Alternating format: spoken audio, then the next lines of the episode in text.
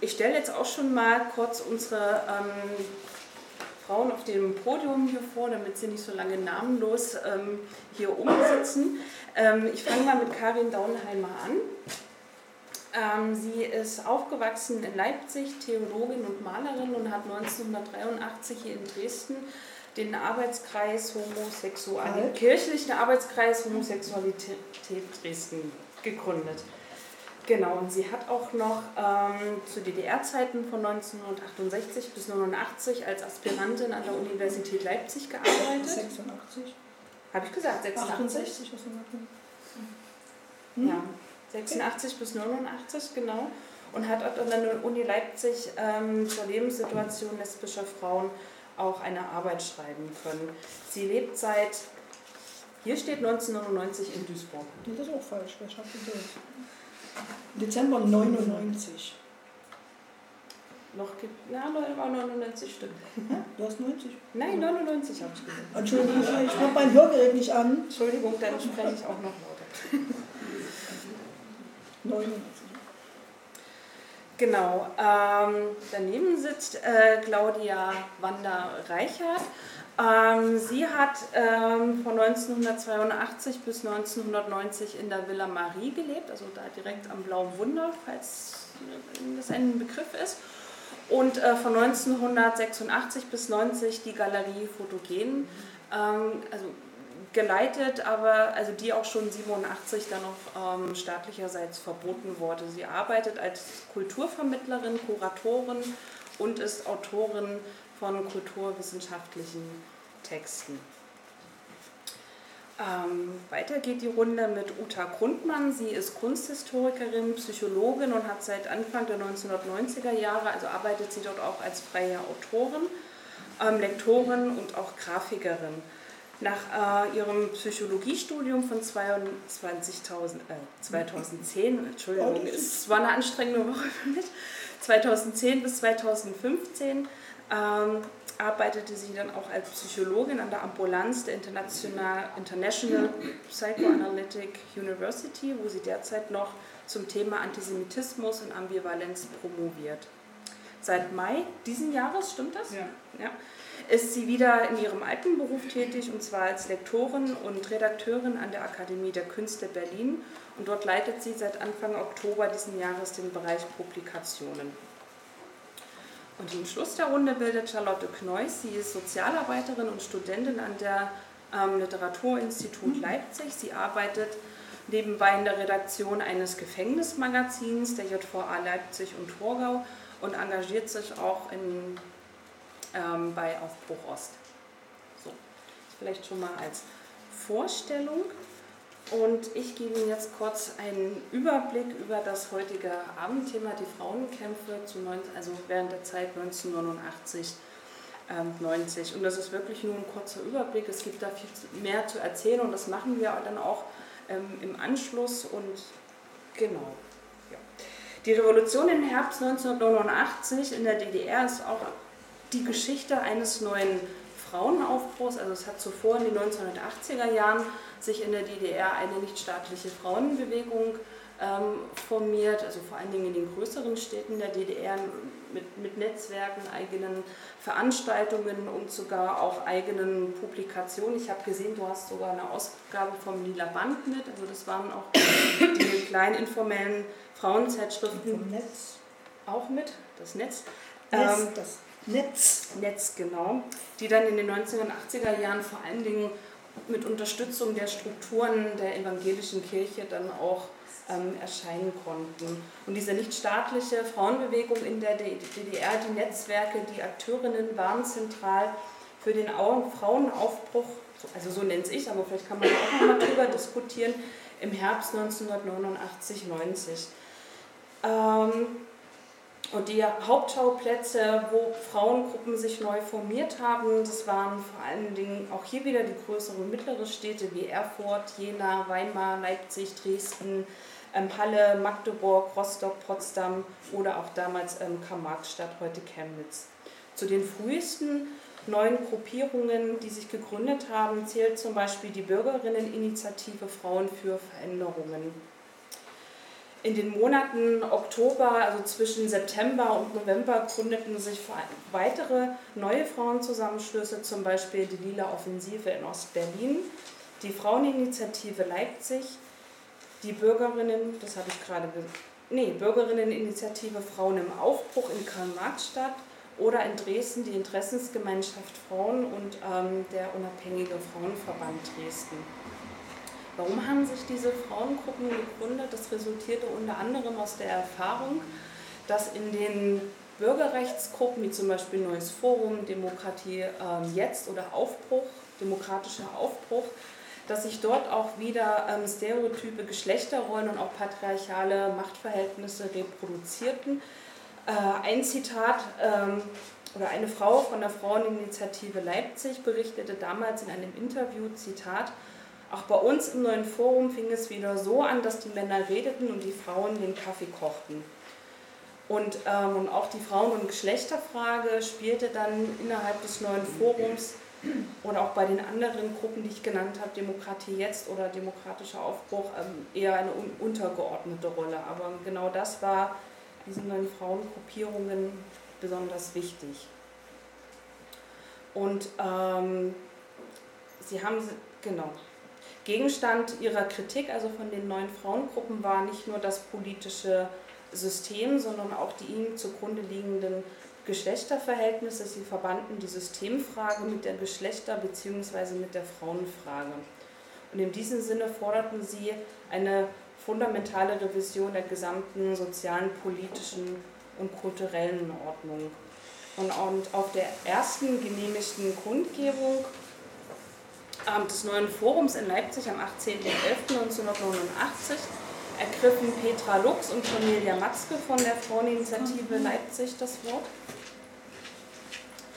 und erklärten dort die Frauenfrage zur Machtfrage. Und wir haben, ich habe mal einen Ausschnitt aus der Rede von Petra Lux mitgebracht. Da sitzt jetzt aber keiner am Laptop. Hm?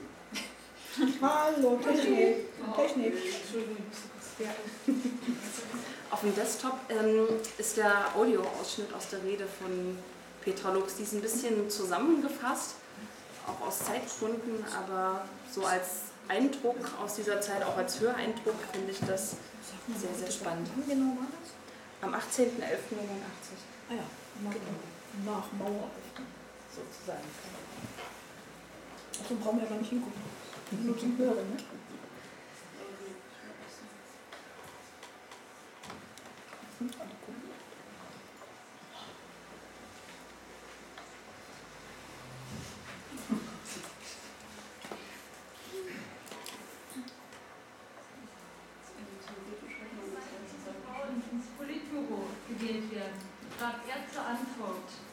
Für solch eine Funktion von Frauen müssen erst Rahmenbedingungen geschaffen werden. Na schön, sage ich mir, aber wer soll das tun? Oder nehmen wir die DDR. Die Staatsratsvorsitzenden, keine Frau. Die Ministerpräsidenten, keine Frau. Die Volkskammerpräsidenten, keine Frau. Die Generalsekretäre der SED, keine Frau die Vorsitzenden der Blockparteien keine Frau. Jetzt, 1989, haben wir unsere Oktoberrevolution. Unser Aufbruch 89, unsere Oktoberrevolution, unser Ringen um einen dritten Weg, um einen menschlichen Weg, hat null Zukunft, ist zum Tode verurteilt, wenn diese Praxis beibehalten wird. Herr Schabowski sprach von Rahmenbedingungen die können nur die Frauen selber schaffen. Es wird keiner für sie tun. Deshalb rufe ich Frauen raus, Frauen raus aus Küchen, aus Betten, aus Einkaufsschlangen.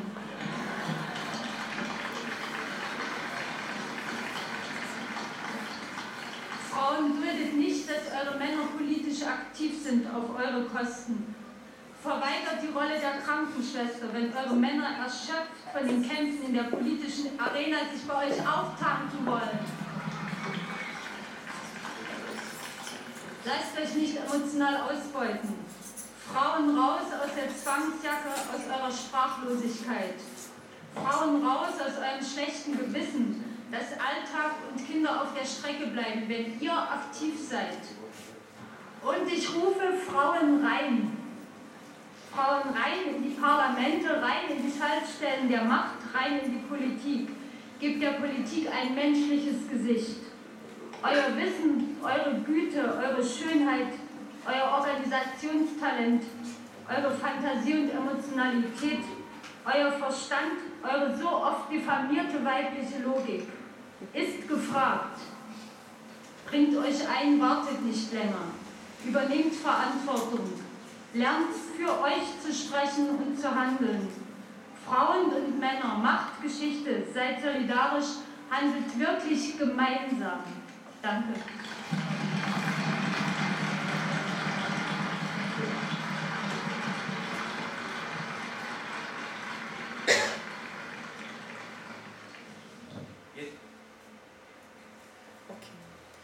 Äh, unmittelbar nach Petra Lux ergriff dann auch äh, Cornelia Matzke das Mikrofon und erklärte, äh, wie gesagt, die Frauenfrage in, zur Machtfrage in ihrem Redebeitrag. Das ist äh, auch ein, ein, ganz toller ähm, Redetext, wo es wirklich lohnt, da auch nochmal reinzugucken. Es ist schade, dass genau diese beiden Texte auch äh, in Ausstellungen, wenn es um friedliche Revolution geht, neues Forum, eigentlich nirgendwo auftauchen. Aber es sind großartige ähm, Dokumente, die an Aktualität ähm, nichts eingebüßt haben.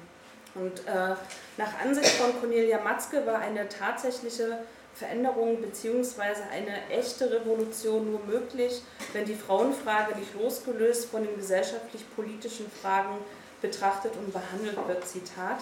Eine neue Bewegung muss neuem Denken erwachen helfen. Dieses Denken ist nur neu, wenn die Frauenfrage nicht ausgeklammert wird, wenn Frauen nicht in Frauenecken abgeschoben werden und sich nicht abschieben lassen. Zitat Ende.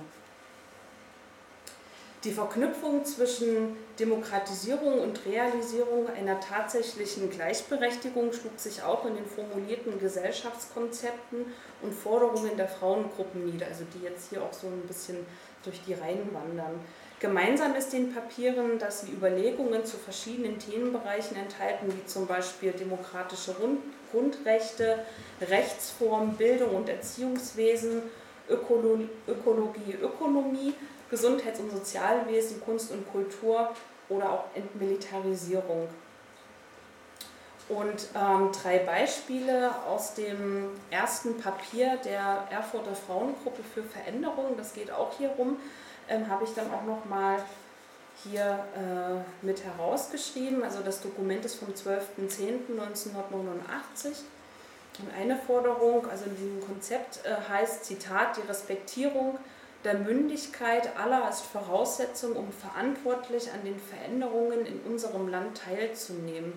Dazu ist es erforderlich, die individuelle Entfaltung in allen Lebensbereichen zu gewährleisten damit eine freie und unabhängige Willensbildung und Meinungsäußerung möglich ist. Eine dritte Forderung lautet, Zitat, äh, zweite, zweites Beispiel, Zitat, uns ist besonders wichtig, dass jede Form von Gewalt gegen Frauen gesetzlich einklagbar ist. Dass sozial Schwache nicht kriminalisiert werden. Zitat Ende. Und das dritte Beispiel, Ziel ist es, einen gesellschaftlichen Wertewandel zu erreichen, der zu einem ausgewogenen Verhältnis ökonomischer Interessen und ökologischer Notwendigkeiten hinführt. Hier muss, hier, hierbei muss die Ökologie das Primat haben. Zitat Ende. Also das sind schon drei Beispiele, die zeigen, wie hochaktuell die Themen und Forderungen von damals heute noch sind. Und da können wir da auch gerne nochmal einen Anschluss darüber ähm, sprechen. Eine weitere Gemeinsamkeit der Reformkonzepte bestand in der Forderung nach einer paritätischen Quote von Frauen in allen Entscheidungs- und Machtebenen. Das klang jetzt auch so ein bisschen in der Rede auch von Petra Lux an. Ähm, und auch äh, Cornelia Matzke forderte das bereits auf der Kundgebung des neuen Forums am 18.11.89, Zitat, uns geht es nicht nur darum, dass einige Frauen, die sich gut durchsetzen können, entsprechende Posten besetzen. Es geht vielmehr darum, die Bedingungen aufzuzeigen, die verhindern, dass die Mehrzahl der Frauen politisch wirksam werden kann. Genau, also dass die Mehrzahl der Frauen politisch wirksam werden kann. Die Strukturen bestehender Parteien, Organisationen, Vereinigungen sind weder von Frauen noch für Frauen gemacht. Deshalb fordern wir Quotierung. Das heißt, gleiche Anteile von Frauen und Männern in allen Funktionen auf allen einschließlich der höchsten Ebenen. Zitat Ende. Und für die Beteiligung und Durchsetzung einer Politik, die Frauen- und Geschlechterfragen in allen ihren Facetten berücksichtigt, war die Installation von Gleichstellungsbeauftragten unerlässlich. Folglich forderten sie die Schaffung von kommunalen Gleichstellungsbeauftragten und auch auf Staatsebene wollten die Frauen damals auch ihre Interessen ähm, gewahrt wissen. Und äh, eine Dresdner Akteurin, die Brunhild Friedel, die vielleicht auch hier vor allem älteren Frauen Danke. bekannt sind, Entschuldigung, bitte. aber älter ist ja nicht schlimm. Nee, ist älter ähm, Sie hat ähm, schon 89 ein Konzept für ein Staatssekretariat zur Gleichstellung der Geschlechter oder Staatssekretariat für Frauenfragen entworfen und das auch auf, dem, auf der Gründungsveranstaltung des Unabhängigen Frauenverbandes am 3.12.1989 vorgestellt. Und wichtig war auch, ähm, dass die kommunalen Gleichstellungsbeauftragten bzw. auch das Staatssekretariat ähm, nicht in das Ressort Familie, Gesundheit, Soziales abgeschoben werden sollte, sondern wirklich eigenständig als Institution auch ähm, bestehen sollte. Damit wollten sie dann auch eine Politisierung, Entpolitisierung der Frauenfrage oder auch Reduktion auf Familie, Gesundheit, Soziales dann auch ähm, ähm, verhindern.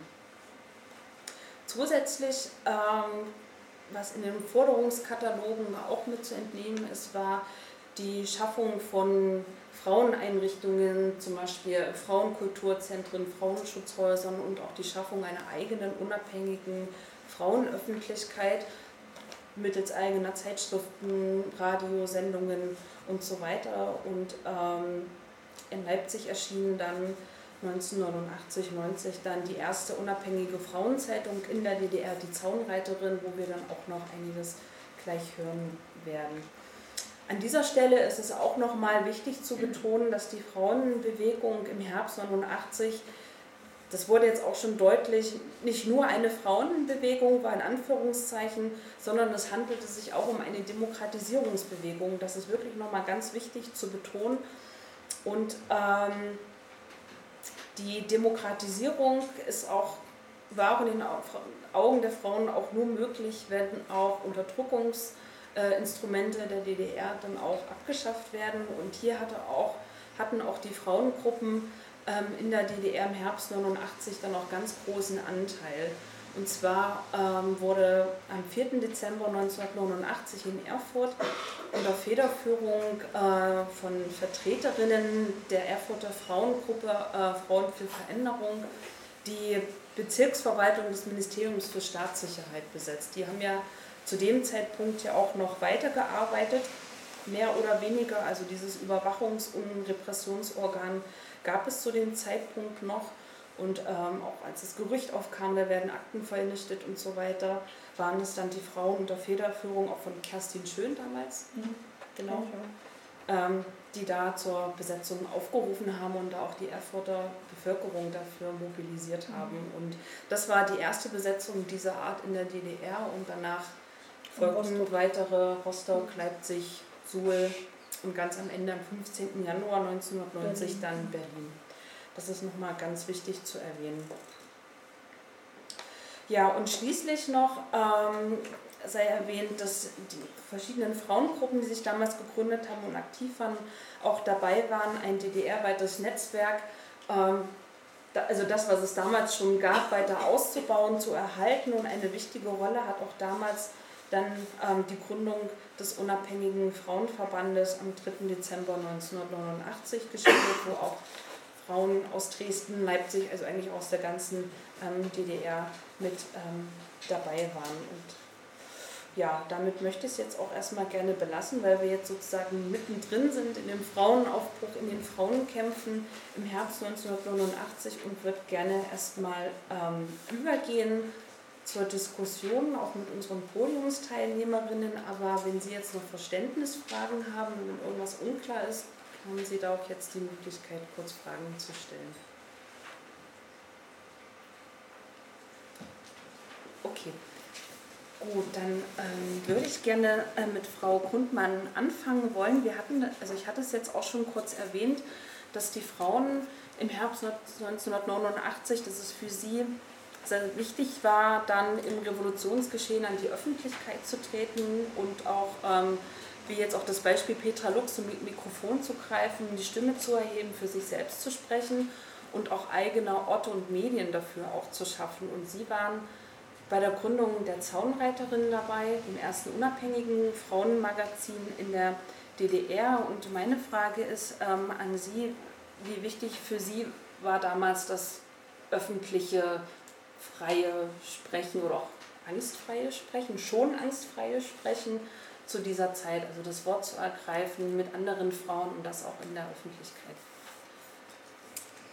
Also ich finde die Frage nicht ganz so einfach zu beantworten, weil, ähm, weil sie an sich schon ein bisschen so, so eine Rückprojektion ist, die im Grunde so, so eine stringente Erzählung ähm, ähm, projiziert, ja, mhm. nach, wieder, wieder sozusagen nach vorne.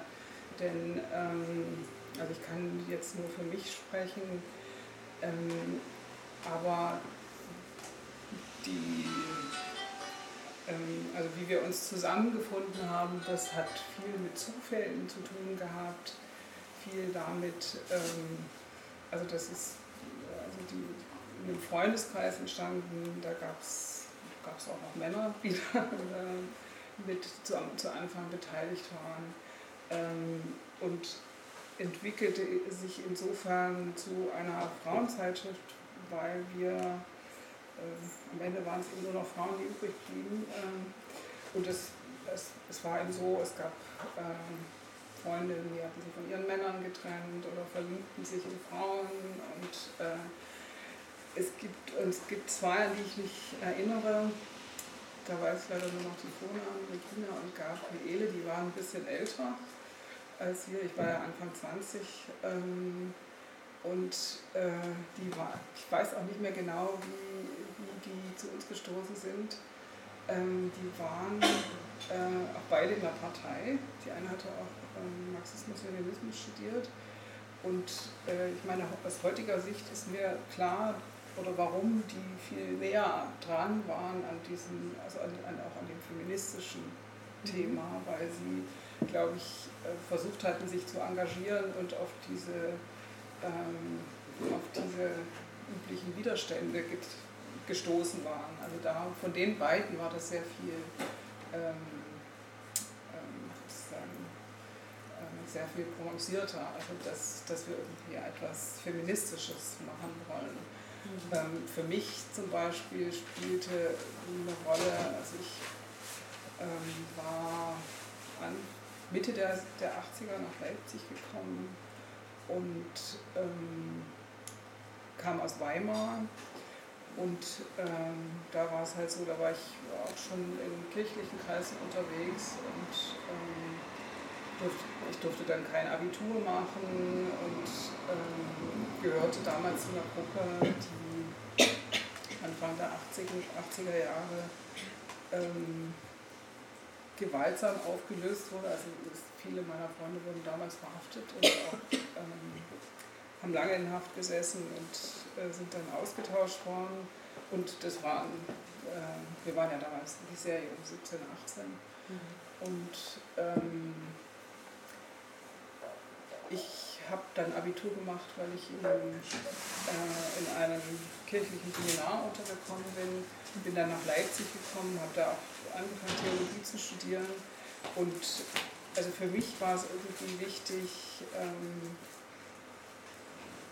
ja, wie soll ich sagen, also wäre eher ein individueller Beweggrund, ähm, mich irgendwie äußern zu wollen, auch nicht stecken zu bleiben, äh, irgendetwas tun zu können, äh, auch ähm, mit, mit Freunden schreiben zu können. Also ich wollte damals schon irgendwie schreiben und, ähm, und das natürlich auch veröffentlichen. Also, ähm, und sozusagen, und wie gesagt, es hat sich dann am Ende so kristallisiert, dass da irgendwie die Frauen übrig blieben und ähm, wir uns ähm, zunehmend irgendwie darüber Gedanken gemacht haben. Äh, für mich zum Beispiel spielte eine Rolle, deswegen habe ich das auch mitgebracht, rausgesucht. Äh, ich habe mich damals viel mit Christa Wolf beschäftigt mhm. und, ähm, und fand eben, und das hat mich ja, berührt, beschäftigt, also dass das halt eine ganz andere Sprache war, als, ähm, als man die so üblicherweise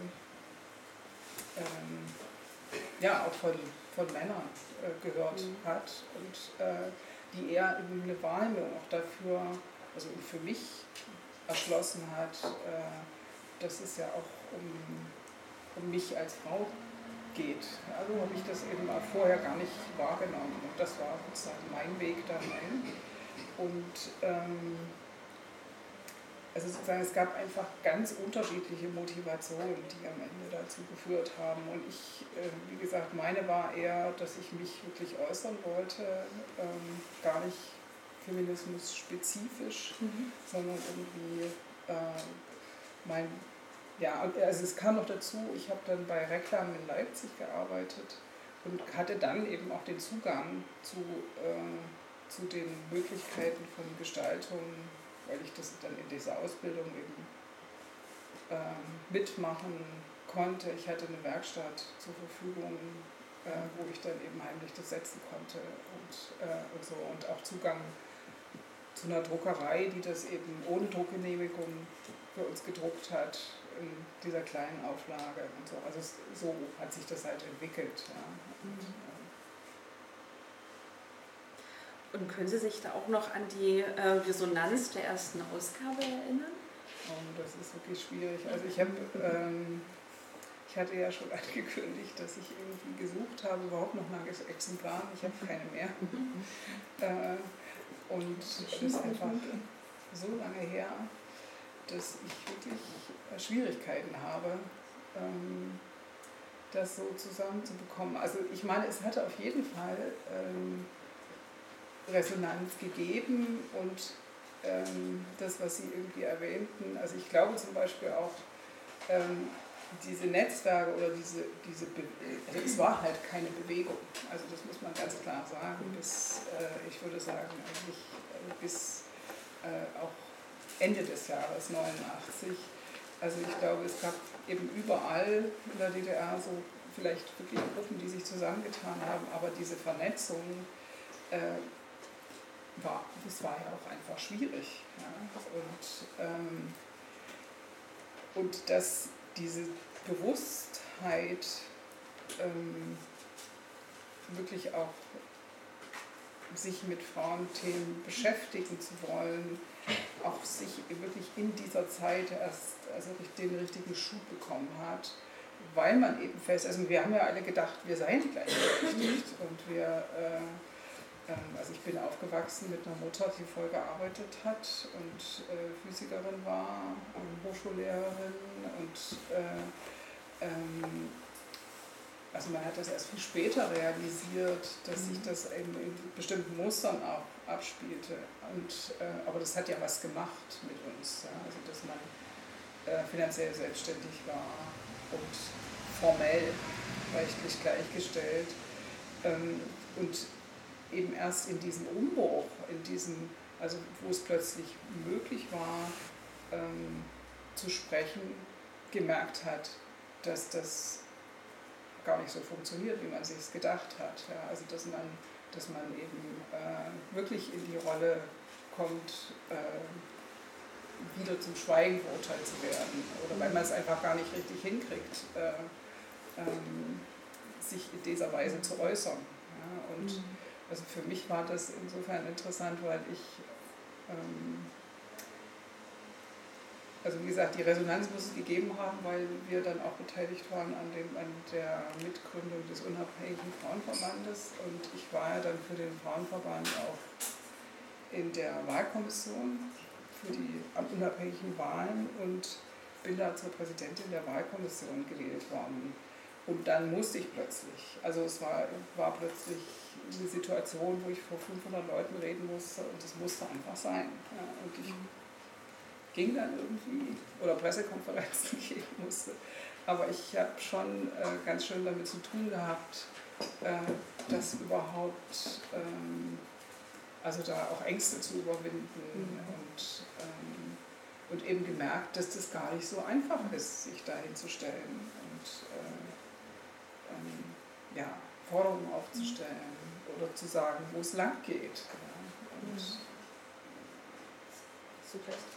Nee, die Frage, die du gestellt hast, hat sie noch nicht beantwortet, oder? Du hast was gefragt, weißt du? Ja, ich weiß das noch. Ich weiß es nicht mehr. Ja, doch, im Prinzip schon. Ja.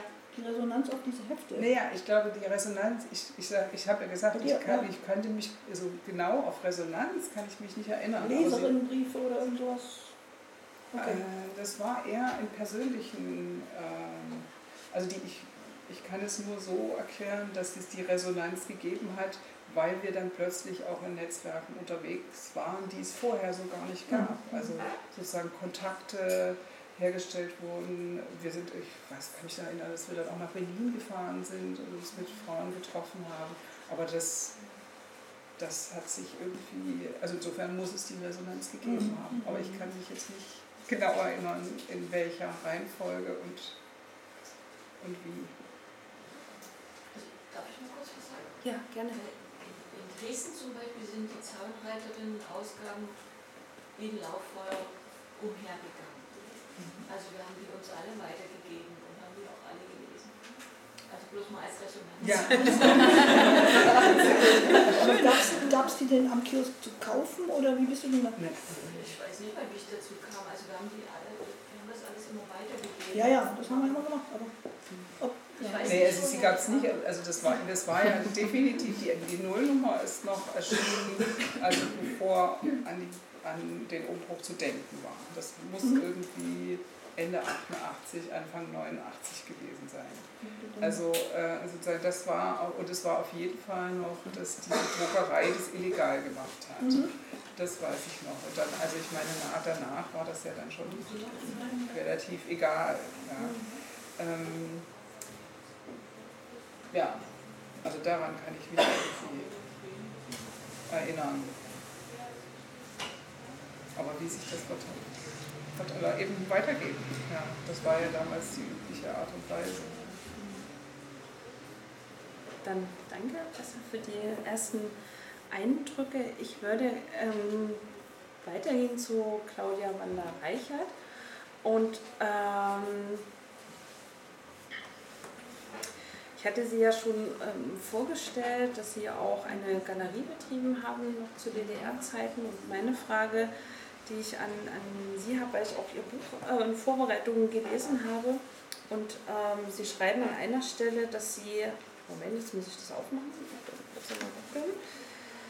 Ähm.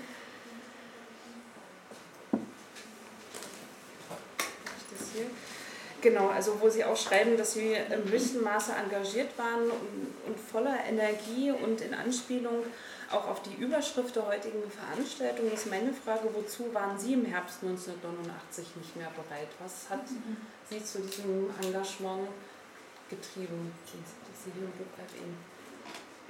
Ja, und das, äh, die Antwort muss man natürlich in, äh, eingebettet sehen in die Zeit, also wir sind Ende der, 80, äh, der 80er Jahre und man kann das nicht vergleichen, ich habe es schon äh, mehrfach versucht zu vermitteln, äh, mit den 60ern und 70ern in, der DDR. Das war schon ein Unterschied, weil in, in der zweiten Hälfte der 80er ähm, war das System schon der, derart marode, dass man im Grunde äh, relativ ähm, relativ angstfrei, also nicht komplett, aber doch ähm, ähm, ja, eben seine Energie äh, in, die, in Projekte, in Aktionen, äh, in Zeitschriften, was auch immer, was eben äh, nun lag, ähm, umsetzen konnte und das äh, habe ich getan. Dazu gehört auch vielleicht noch in Ergänzung zur Vorstellung, dass ich genau in der gleichen Zeit, etwas später habe ich da angefangen, 1985 an der Hochschule für Bildende Künste auf der Brüchen Terrasse den Studentenclub geleitet habe, von Anfang 85 bis Mitte 1990.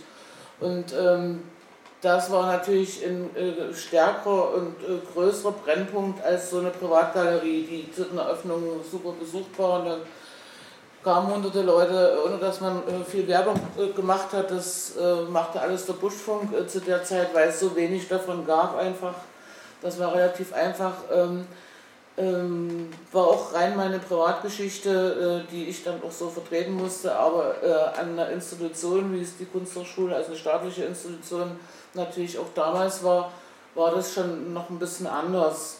Also man hatte da äh, sozusagen, ich war dort angestellt, wie jede Hochschule in der DDR einen Studentenclub hatte, das, also mit, mit angestellten Mitarbeitern an der Kunsthochschule war es nur ein kleiner äh, Club. Ähm, wir waren nur zu zweit äh, und da waren die Verhältnisse auch, ich war die Chefin, hatte einen Mitarbeiter, der einen Kaffee kochen musste. Für mich ganz angenehm, aber äh, ich will das jetzt so nicht jetzt so betonen, weil es war relativ geschlechterneutral und ich kann mich da den Ausführungen von der Grundmann im Grunde nur anschließen. Also man hat schon äh, relativ gleichberechtigt gelebt, ohne sich immer die Fragen zu stellen, ob es denn nun die, die äh, ganze Bevölkerung oder die, den weiblichen Teil der Bevölkerung in der DDR betrifft oder ob das unsere Blase an der, äh, unsere intellektuelle und äh, schöngeistige Blase an der Kunsthochschule war. Also das, das ist nochmal eine separate Frage. Aber es, es sind da mit der Studentenschaft, die relativ klein war, nicht mit den Studentenzahlen oder Studierendenzahlen von heute zu vergleichen, ähm, ja, es waren eigentlich fast alle der Meinung, man lasse sich nichts mehr bieten und äh, macht jetzt, was man eigentlich machen will. Und so hat, das, ist das auch passiert. Und äh, wir haben uns da auch gegenseitig alle unterstützt, Männlein wie Weiblein. Also da gab es nicht so große Unterschiede und auch nicht so große äh, Separierungstendenzen irgendwie, dass, dass man sich da spalten ließ. Es war eher äh, das Gemeinschaftsgefühl, was wichtig war, um bestimmte Dinge auch gegen die Hochschulleitung durchzusetzen. Also man hat da schon relativ gemeinsam gekämpft. Damals ging es sehr speziell um die Einrichtung des Frühlingssalons, von dem vielleicht äh, diese oder jener äh, hier mal gehört hat. Das ist dann Ende der 90er Jahre, glaube ich, wieder abgeschafft worden. Da gab es 1986 den ersten und das war äh, ziemlich revolutionär äh, für die Hochschule auf der Brüchen Terrasse, dass die Studenten äh, und Studentinnen gesagt haben, wir wollen einfach eine Ausstellung machen und selber entscheiden, was wir da von unseren Werken ausstellen. Das klingt heute wie aus dem Mittelalter, aber das war 1986 im Grunde gar nicht möglich und äh, auch nicht üblich und nicht vorgesehen. Und da gab es also äh, wirklich ähm, große Kämpfe mit der Hochschulleitung äh, und man hat es dann einfach gemacht. Zusätzlich äh, kann ich vielleicht noch äh, erzählen, dass ähm, in dem Studentenclub, der ein sehr zahlreiches Publikum anzog, äh, immer wieder, äh, nicht nur so punktuell wie die Ausstellungseröffnungen, ähm, dass da ein, bedingt durch meinen ersten Mitarbeiter da ein, homosexuelles Publikum, zum, also er hat ein gutes äh, quantitatives Gewicht. Er brachte die mit, das war auch völlig selbstverständlich. Ähm, dadurch kam auch ein lesbisches Publikum, was aber zahlenmäßig kleiner war, muss ich sagen. Vielleicht kann die Karin dazu dann noch was sagen, irgendwie, was auch die Gewichtung dieser, dieser beiden äh, Gruppen äh, und also die quantitative Gewichtung betrifft, würde mich auch interessieren, weil das hat man sich damals nicht gefragt, man hat es einfach, äh, wir waren jung, das muss ich auch nochmal so unterstreichen. Äh, wie Sie oder ihr heute, da macht man erstmal und reflektiert das nicht alles so, wie man es dann irgendwie 10, 20 Jahre später macht und äh, ordnet das auch noch nicht so ein. Das ist also das, das alle Kraft ist in das äh, Agieren sozusagen geflossen. Mhm. Ja, so viel vielleicht fürs Erste. Ähm, ich hätte am Anschluss noch eine, eine weitere Frage. Ähm, es gab jetzt auch vor kurzem in Dresden eine große Ausstellung über Künstlerinnen in der DDR, beziehungsweise auch äh, in den äh, anderen sozialistischen mhm. Staaten. Ähm, auch in Dresden gab es eine rege Künstlerinnen-Szene, nachher auch mit der Sezession 89. Ja. Und die Frage, die sich mir gestellt hat, ist, welche Kämpfe auch die Künstlerinnen mittels der Kunst damals geführt haben. Auch vielleicht innerhalb der Szene. Also so, ich glaube, mein Eindruck war auch, dass es da auch dass die Künstlerinnen da auch es, das heißt nie leicht hatten, aber dass es da auch vielleicht Ungleichgewichte gab zwischen Künstlern und Künstlerinnen. Oder? Die Ungleichgewichte gab es sehr wohl, mhm. äh, so wie es die heute immer noch gibt. Also wenn man jetzt die Leipziger Ausstellung anschaut, äh, äh mhm. wo ja gut halt DDR-Künstlerinnen und Künstler äh, gezeigt werden und das in einem äh, sehr liberalen Ansatz, im Grunde kuratorischen Ansatz, äh, fällt doch nochmal auf. Auch in der städtischen Galerie gibt es jetzt eine eine kleine Revision äh, der 10. Kunstausstellung. Also das ähm, macht nochmal deutlich, ähm, dass Künstlerinnen im Kunstbetrieb äh, benachteiligt waren und beziehungsweise immer noch sind. Ähm, man muss aber unterscheiden, wenn man, ähm, ähm, wenn ich nochmal auf Ihre Frage zurückgehe, also Künstlerinnen sind natürlich im Grunde prädestiniert, ihre äh, Gedankenwelt auch über die Kunst, also mit künstlerischen Mitteln auszudrücken, also über die Kunstwerke.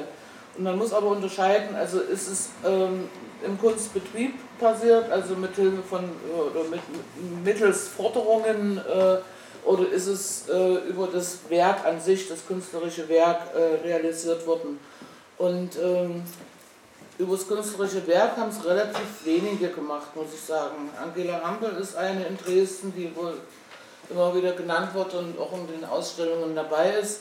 Ähm, es gibt noch einige andere, also wenn man es jetzt auf die ganze DDR bezieht, aber es sind relativ wenige, auch unter den ausübenden Künstlern, die damals das Thema äh, Frau und Feminismus in ihrer Arbeit äh, umgesetzt haben.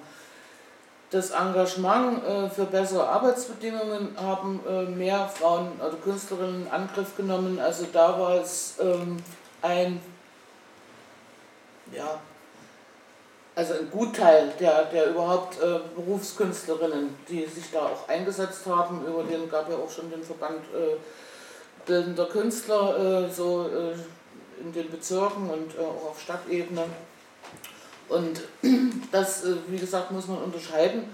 Und ich habe nochmal, wen dieses Thema speziell interessiert, ähm, als Hinweis mitgebracht. Da gibt es jetzt eine wunderbare Dissertation dazu von Angelika Richter, das ist das Titelblatt, ist als Print und äh, digital erschienen, ähm, früher diesen Jahres, Angelika Richter, das Gesetz der Szene, wo sie also speziell diese, diese Fragestellung ausarbeitet und äh, ausbreitet und natürlich sehr gut äh, recherchiert hat. Also das ist ein umfassendes Kompendium zu dieser, zu dieser Thematik. Ja. Also das ist äh, ein, auch eine Künstlerin, die aber dann äh, 1980 messen gegangen ist, Cornelia Schleimer, hier auf dem Titelbild mit einer Arbeit, also äh, von 1978. Kann man vielleicht bis, bis hinten sehen. Das andere sind, ist dann Text, also ansonsten keine Abbildung drin. Auf dem Titelblatt hat man da so ein Kunstwerk also ausgewählt. Als, als Buch erschienen, hat die ISBN Nummer? Ja, okay. ganz Skriptverlag. Findest aber im Netz, also es ist uns einfach nur mal zu bestellen. Und der Katalog von der Ausstellung, den gibt es ja auch. Mhm. Den habe ich ja mir auch besorgt. Von der besagten Ausstellung. Ja, genau, ja. Medea muckt auf, ein Ausstellungskatalog. Mhm. Ja, Karin, da brauche ich ja gar nicht überleiten. Du meldest dich schon hier zu Wort. Ähm, im, ähm, du hast dich ja auch schon in den 1980er Jahren vielfach eingebracht, auch äh, mit, dem, mit dem Arbeitskreis, auch äh, innerhalb verschiedener Lesbengruppierungen. Und meine Frage an dich ist, ähm, wie hast du den Herbst 1989 erlebt, äh, auch als eine Art Befreiung oder Revolution? Und wenn ja, eine Befreiung wovon?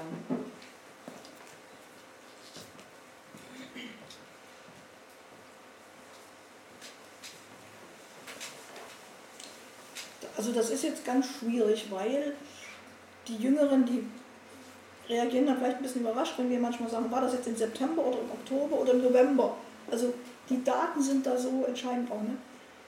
Es wurde schon gesagt, dass in der DDR schon länger eine Art von Lockerung oder von Brüchigkeit war. Mhm. Und wir, ich sage jetzt mal wir, für so Sachen, wo ich mit beteiligt bin, schon dies und das und vieles eben gemacht haben versucht haben. Ich habe im Vorfeld nochmal versucht zu überlegen. Ich habe immer ein Problem so mit Kategorien. Also dann würde ich immer verkauft, würde ich immer ja, als die Oberläste von Dresden oder so.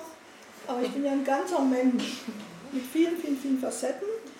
Und meine äh, Emanzipation als lesbische Frau, die habe ich schon viel eher erledigt. Also das war für mich, die Wende war da nicht äh, groß entscheidend. Äh, diese Befreiungs... Ja, Moment, wie soll ich das ausdrücken? Ähm, also feministisch, also geht ja auch um Feminismus, glaube ich, hier, oder? Ja. Also habe ich so verstanden, Entschuldigung. Ich muss immer wieder den Faxenton machen, gucken.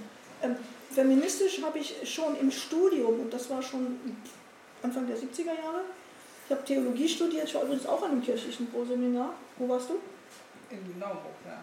Oh, ich auch, ja, aber in Wesentlich. zehn Jahren. Im Wesentlichen nicht. Und da wird schon was deutlich, was viele, viele damals nicht wussten, heute nicht wissen. Diese Nischen waren ja lebensrettend für mich zum Beispiel auch. Denn ich wäre sonst, glaube ich, Verkäuferin oder gar nichts geworden, wenn es nicht solche Schulen gegeben hätte, wo wir hingehen konnten. Kirchliche kleine Enklaven, wo wir Bildung aufgesogen haben. Und von Lehrern erzogen worden sind, die eben nicht wie in der normalen Schule gegen uns waren, sondern für uns. Ähm, das hat mich unheimlich geprägt und diese kirchlichen ähm, Zusammenhänge, in denen ich aufgewachsen bin, ich springe jetzt mal ein bisschen, Entschuldigung, die für Westfrauen oft nicht verständlich waren, weil inzwischen ist Kirche ja so eine bürgerliche Institution, die diese Rolle ja nicht mehr spielt, diese Freiräume zu geben. Aber ich bin aufgewachsen bei Aktion Sühnezeichen, wo wir eben in Gruppen alles selber organisiert haben, wo wir Vertrauen gelebt haben, wo wir ausländische Leute kennengelernt haben, Holocaust-Überlebende und mit Engländern habe ich hier in Dresden an der Diakonissenhauskirche geschickt und so. Also mit diesem Background habe ich ähm, ein Geschenk gehabt, was ich damals auch nicht reflektiert habe. Ne? Das habe ich eben gehabt. Und ähm, ich habe gerade einen Faden verloren. Kirche, Freiraum. Das so Befreiung. Also Befreiung, genau. genau.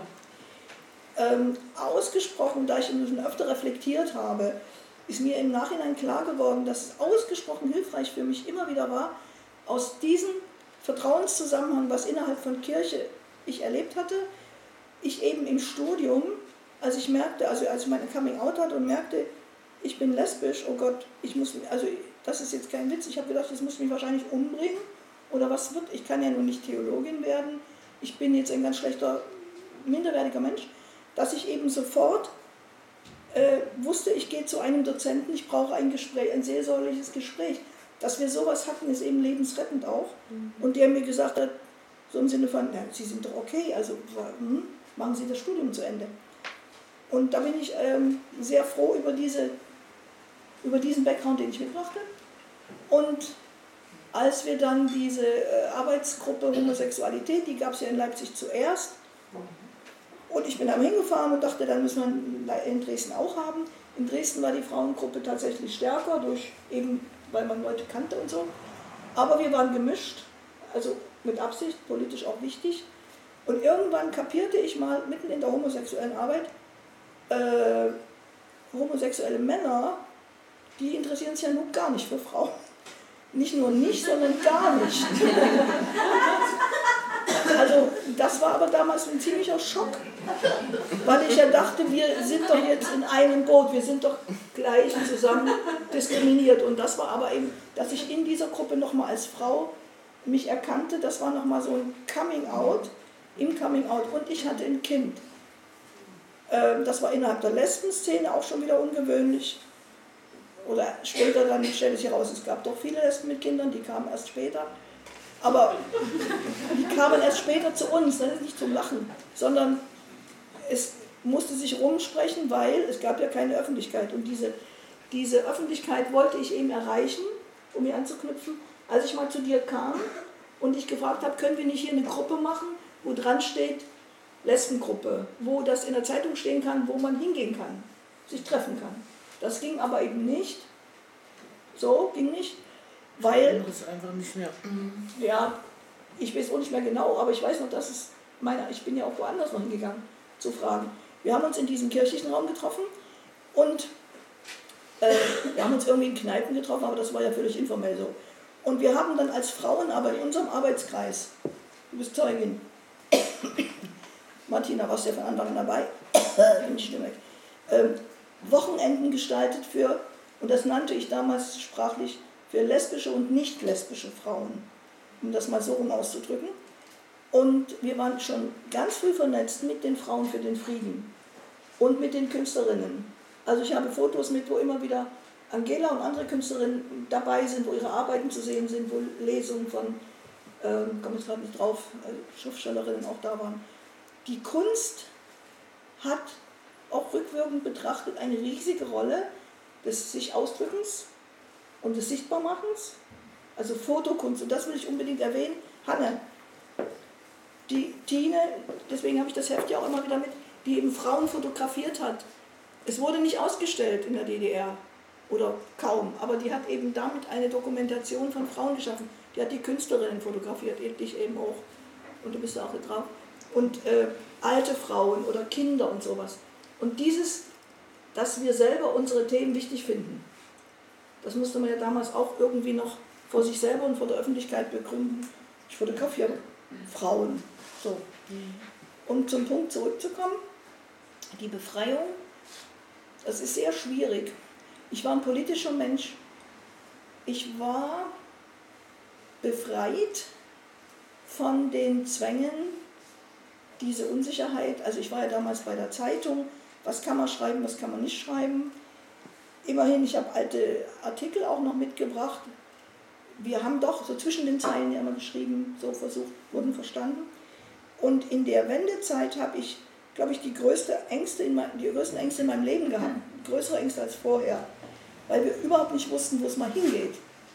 Also wir sind gelaufen, wir haben Artikel geschrieben und wussten nicht, ob wir an der Ecke eins auf die Fresse kriegen, auf Deutsch gesagt. Und wer schützt uns? Es war ein ganz äh, rechtsfreier Raum in der Wendezeit. Das ist für mich immer noch nicht ganz äh, zu Ende überlegt. Die Stasi hat ja noch gearbeitet. Ich habe in meinen Stasi-Unterlagen noch Eintragungen vom November. Wenn ich auf Pressekonferenzen da irgendwas gesagt habe, das wurde aufgeschrieben und mit wem ich gesprochen habe und alles. Im November noch. So, Entschuldigung, stoppe mich einfach. Das ist immer noch nicht so die richtige Antwort. Was ich erkannt habe, ist, das Wort intellektuell fiel vorhin, ich glaube von dir oder von dir, von dir dass wir einfach, auch, ich sage es jetzt mal ganz hoch, äh, eine Minderheit sind und bleiben. Und das Lesen war in der DDR. Christa Wolf war eine Bibel für mich. Also die Bibel. Diese Sprache und diese Themen, die dort drin äh, aufkamen, das war ja eine Form von Öffentlichkeit, das gehörte ja eigentlich ganz anders in die Öffentlichkeit. Die hat dann über, über Tod und Sterben oder über also ganz andere Themen geschrieben. Und das haben wir aufgesogen. Aber wir sind eben doch auch wenige, nicht die Massen. So. Befreit wurde ich wirklich dazu, endlich jetzt mal das zu machen, was ich schon immer gemacht habe, aber jetzt so richtig Räume organisieren, das SED-Haus da besetzen und ähm, das Frauenbildungshaus eben anzufangen und so einen Verein gründen und sowas alles. Und das jetzt endlich machen, machen und tun. Punkt. Ich würde ja gerne nochmal anknüpfen und nochmal vor allen Dingen auf die 1980er Jahre eingehen wollen, es sei denn, Sie haben eine Frage. Also Sie können jetzt auch immer schon mit Fragen stellen. Macht es die Zeit. Ja. Von, wie stark waren denn homosexuelle Menschen äh, diskriminiert in der DDR? Ich meine, es gab keinen schwulen Paragraphen in der Bundesrepublik. Ähm, ich kann mich erinnern, in meiner Pubertätszeit, Mitte der 80er Jahre kam ein Film raus, der Coming Out hieß, mhm. der offen sozusagen dieses, dieses Schwulsein, Schwulwerden äh, Ende der 80er Jahre. Am 9. November. 89. Ja, ja. Weiß genau, das war nämlich ein Riesenskandal, dass der gar nicht gewürdigt wurde. Dieser Film, der ja eine Sensation war, von Heiner Karo. Das ging ein bisschen ich unter. weiß es genau, weil mein Sohn nämlich da mitgespielt hat. Der hat so geschrieben. Fiel vollkommen unter den Tisch. Es gab vorher schon. Bis heute gehört. Also die Frage ist sozusagen, wie haben Sie das vorher ähm, erlebt? Ähm, Durch Ja. Das ist ganz verzwickt und verschwiebelt. In meinen eigenen Stasi-Unterlagen habe ich gelesen, dass ein Genosse, wir sind ja dann zum Rat des Bezirkes, Abteilung Kultur geschritten, der Kai und der Detlef und ich, weil wir wieder durchsetzen wollten, es soll da so einen offiziellen Ort geben, wo sich Homosexuelle treffen können. Und da haben die uns auch empfangen, mit uns gesprochen, auch überraschend, die waren überraschend aufgeklärt, ich habe mich gewundert. Aus den Stasi-Akten habe ich erfahren, die wurden natürlich vorbereitet, die haben sich da was zuarbeiten lassen, klar, ist ja auch, finde ich gut, haben sie sich mal informiert. Und der hat gesagt, und das ist auch aufgeschrieben, dass er persönlich ja gar nichts gegen solche Leute hat. Aber das muss man doch nicht so in die Öffentlichkeit tragen die Menschen draußen sind auch noch nicht so weit. So. Also diese Spießigkeit bezog sich ja auf viele Sachen. Und das war eine Unsicherheit auch. Und wir haben die also wirklich da ständig beschäftigt. Und es wurde ja immer wieder betont, sie werden ja gar nicht verfolgt oder so. Und ich würde aber gerne das Beispiel mit dem Kranz für Buchenwald mal erzählen. Wir haben rausgekriegt oder erfahren, in der DDR wurde ja immer darüber gesprochen, in den Konzentrationslagern haben die Nazis Juden und Kommunisten verfolgt. Dass da drin aber auch Zeugen Jehovas saßen, Sinti und Roma, Homosexuelle und Kriminelle, sogenannte Asoziale. Das war nie Thema in der DDR.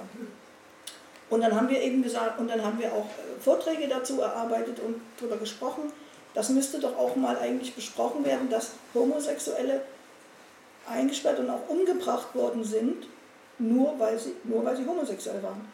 Und da hatten wir dann so Pläne und die Leipziger Gruppe hat was gemacht, die Dresdner. Wir wollten in Buchenwald einen Kranz niederlegen mit der Schleife zum Gedenken an die ermordeten Homosexuellen. Der kirchliche Arbeitskreis Dresden. Homosexualität. Und wir hatten auch mit Buchenwald Kontakt mit dem dortigen Organisationsbüro und wollten da eine Veranstaltung mit denen machen, Gespräch, Vortrag, irgendwas. Und das fanden die auch ganz toll. Bis sie dann eins auf die Schnauze bekommen haben, weil das durchgestellt worden ist. Und das durften die nicht machen. Und der Kai, der den Kranz hier bestellt hatte in Dresden bei einer Blumenbinderei und den am nächsten Woche abholen wollte, ich immer so ein Hals in Sprecher, wurde schon von der Stasi vor dem Laden abgefangen, weil der Laden das schon gemeldet hatte. Obwohl eigentlich, wie gesagt, ja, das, den Paragraph gab es nicht. Wieso durften wir keinen Kranz den hinterher schmeißen? Das war im ersten Jahr. Bitte? Und dann hat es mal auch geklappt. Das war, aber ich will mal sagen, dieses erste Mal. Und das ist, das habe ich gar nicht mal so äh, verinnerlicht gehabt damals, weil ja vieles war. Und in den Akten habe ich das dann in Ruhe gelesen. Da steht das alles minutiös drin. So. Das als Antwort auf, man kann es nicht so leicht beantworten.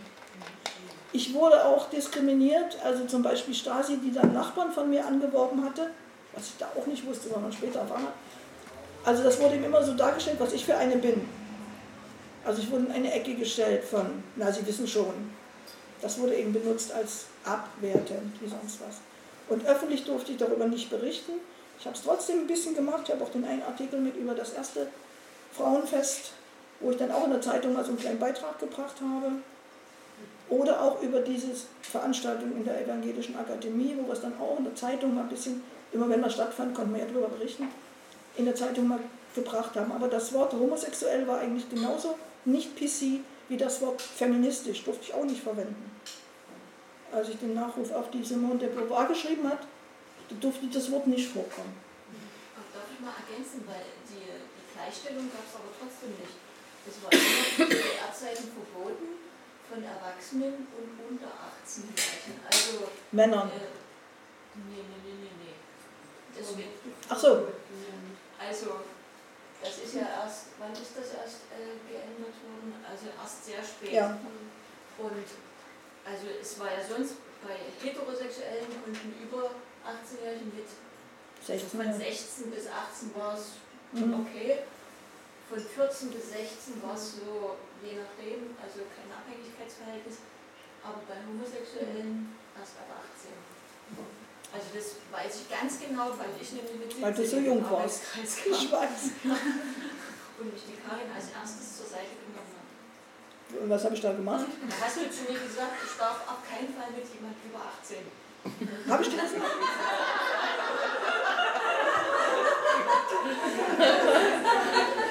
Ja, ja, weil das die ganze Arbeit gefährdet hätte. Also das hätte dazu geführt, dass der Arbeitsplatz... Dass wir, dass wir kriminalisiert worden Ja, sind. genau. Aber dann muss ich das auch nochmal öffentlich, öffentlich machen. Ich habe deinen Eltern versprochen, dass ich auch aufpasse. So. So. Aber jetzt bei aller Lächerlichkeit, es war eigentlich äh, insofern, ich habe da noch keine Lösung. Ich muss auch sagen, ich bin in meiner Arbeit, ich war ja bei der Union Redakteurin und bin da unheimlich unter Druck gesetzt worden, weil der Chef von der Stasi unter Druck gesetzt, der sollte mich raus, irgendwie aus der Redaktion verdrängen, damit ich nicht mehr Öffentlichkeitsarbeit machen kann. Und das war ein Hin und Her und der konnte ja auch nicht offen mit mir reden. So. Und irgendwann habe ich den mal angesprochen wegen was und da hat er auch mir zugeflüstert, haben Sie denn den Eindruck, dass Sie also jetzt hier von uns verfolgt werden oder so ähnlich? Also das muss ich sagen, dass ich in der Redaktion als Frau, die mit einer Frau zusammen lebte und wohnte, wir haben immer, wenn wir dran waren mit dem Urlaubsplatz, einen Dreibettplatz bekommen für uns beide und das Kind. Da wurde nicht drüber gesprochen. Das wurde also insofern auch eigentlich sachlich behandelt. Aber ich höre erstmal auf, das ist nicht zu Ende zu beantworten. Karin, ich würde jetzt erstmal gerne deine Stimme schonen. Das ist wunderbar. Und die Charlotte mit dir runterholen wollen. Äh, Charlotte von Aufbruch Ost und ähm, deine Kollegin Elisabeth Rosenthal hat im Ostjournal gesagt, Zitat, ähm, also Aufbruch Ost, zudem wollen wir die emanzipatorischen Ideen aus dem Herbst 1989 in das Jahr 2019 übertragen, um auch heute für eine solidarische Gesellschaft streiten zu können. Und meine Frage an, an dich ist, inwieweit auch hier die Erfahrungen und Gesellschaftskonzepte der Frauengruppen aus dem Herbst 89 mit einer Rolle spielen, ob das mit aufgegriffen wird und auch ins Heute übertragen wird. Mhm. Ähm, ja, da muss ich vielleicht also ein bisschen ausholen, weil eigentlich hatte sich auch voraus gegründet, wir waren eine Gruppe von Menschen, die das Lichtfest in Leipzig kritisiert haben aufgrund dieser Kitschigkeit und aufgrund dieses also dieses, diese Einheitsgeschichte gefiel uns nicht. Wir dachten, diese ganzen Nachwendejahre werden überhaupt nicht thematisiert beim Einheitsfeiern. Wir hatten dieses, diesen Sommer hier medial sehr präsent irgendwie, kam das hoch. Ich hatte irgendwie das Gefühl, wir hatten das Gefühl, so letztes Jahr war das noch nicht so stark und ähm, wir hatten dann so ein Schild gebastelt, da stand drauf Friede, Freude, Einheit, Treuhand, Aufarbeitung jetzt. Und mit einhergehend war eben die Forderung nach einem unabhängigen Untersuchungsausschuss und ähm, der wurde eben auf den Linken jetzt genommen und in den Bundestag getragen. Und ähm, wir haben dann festgestellt, dass aber da noch viel mehr sozusagen zu holen ist in diesen, also auch vor dieser Nachwendezeit in dem Jahr 89 liegt einfach, schlummert einfach so viel, was wir ja auch gerade gehört haben, so viele Ideen, die ich überhaupt nicht kannte. Und ich glaube nicht, weil ich sie, ich sage das jetzt nicht nur, weil ich jetzt hier das Küken bin und natürlich viel weniger mit der Thematik Erfahrung habe außerhalb meiner Sozialisation als Frau. Ähm, sondern weil ich glaube, dass, ich damit stellvertretend für, die, für, ja, für meine Generation stehe irgendwo. Ähm, für zumindest für den Teil, der sich irgendwie linkspolitisch vielleicht interessiert. Wir beziehen uns dann oft auf das Jahr 68 ähm, und sehen dort Vorbilder und ähm, Vorkämpferinnen, aber ganz selten eigentlich auf das Jahr 1989. Und deshalb haben wir angefangen, uns eben damit zu beschäftigen und es gibt total viele sehr schöne Gedanken, die man übertragen kann. Und man, also ich habe noch nie irgendwann mal einen Bundespräsidenten gehört, eben der mh, mm, zu, bei einer Gedenkfeier gesagt hat, Mensch, äh, Frauen haben ja auch einige Rechte verloren mit dem sogenannten Beitritt oder mit der sogenannten Wiedervereinigung, mit dem vielleicht auch Beitritt zu nennenden Ding. Genau, so.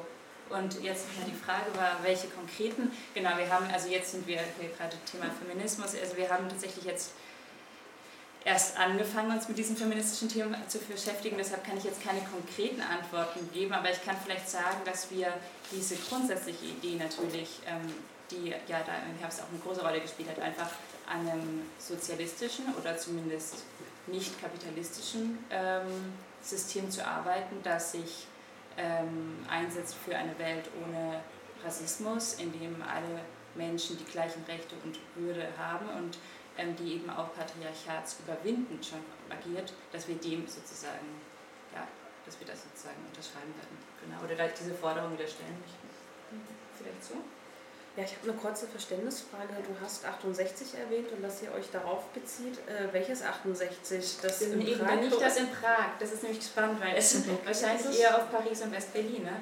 ähm, und eben nicht auf Prag. Und wir denken eben, dass es eigentlich schön wäre, wenn wir gucken würden, ähm, auch was zum Beispiel jetzt in Prag bewusst war, was da für Gedanken waren. Musst du mal gucken. Und auch, also, genau, also ich, Also und wir dachten auch, oder wir, unsere, unsere Idee ist auch so ein bisschen zu gucken, eine linke Gruppierung zu bilden, die sich eben mit diesen ganzen sozioökonomischen und historischen Realitäten hier im Osten auch auseinandersetzt und die mit einbezieht in die Arbeit, weil ähm, wir halt auch hier alle leben und wir merken, dass Neonazi-Demos einfach nicht genug sind. Ja. Ich habe das letzte nicht verstanden. Also nur ähm, hier Anti-Pegida-Demos oder so reicht halt leider nicht mehr und deswegen müssen wir irgendwie anfangen, Also eine, eine Bewegung zu finden, die sich Position. eine Position, die sich aber auch die, diese ganze Geschichte eben mit einbezieht. Und,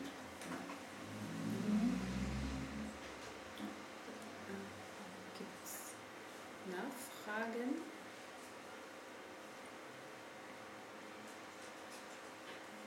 Dann hätte ich noch mal eine Frage an dich. Da hinten. Achso, da hinten. Ganz Oh, hinten? Ganz hinten? ja. Ganz, ja. Du hast gesagt, dass Frauen ähm, durch die Wenderechte verloren haben. Kannst du darauf nochmal eingehen? Ja, also zum Beispiel, also ihr könnt mich gerne korrigieren, ihr wisst es vielleicht wahrscheinlich besser.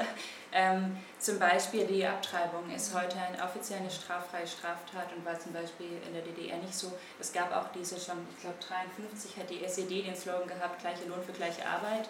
Man kann von der SED eigentlich nicht viel Gutes halten, aber wir haben jetzt einen Equal Pay Day so. Also ähm, kann man schon mal sich so überlegen. Also klar, natürlich, also es gilt natürlich trotzdem so, dass viele Frauen dann in, im Leichtlohnsektor oder so wie das hieß, beschäftigt waren, aber dennoch galt grundsätzlich diese Idee, dass Menschen unabhängig von ihrem Geschlecht bezahlt werden. Ja. Also ich glaube, das war auch das. Ich glaube, das war auch das, was ich vorhin meinte, also dass eigentlich die, die Bewegung eigentlich erst in dem Moment wirklich entstanden ist. Also als, als, als wahrnehmbare Bewegung, äh, als, als eben wirklich relativ schnell klar wurde, was das bedeuten oder wohin das gehen würde. Ich glaube, das Bewusstsein ist bei den Frauen sehr viel stärker gewesen als bei Männern, was das bedeuten würde. Ähm, ähm, also diese Wende. Und wo, es die ging ja sehr schnell mit dem, dass sich das, also wir sind ein Volk, ähm, wie war das? Wir sind, Das- wir sind das Volk, wir sind das ein Volk, ja. Ähm, gerade in Leipzig äh, verwandelte und ähm, dass für die Frauen doch sehr schnell ähm, einfach ein Krisenbewusstsein da war, ähm, was sich für sie ändern würde.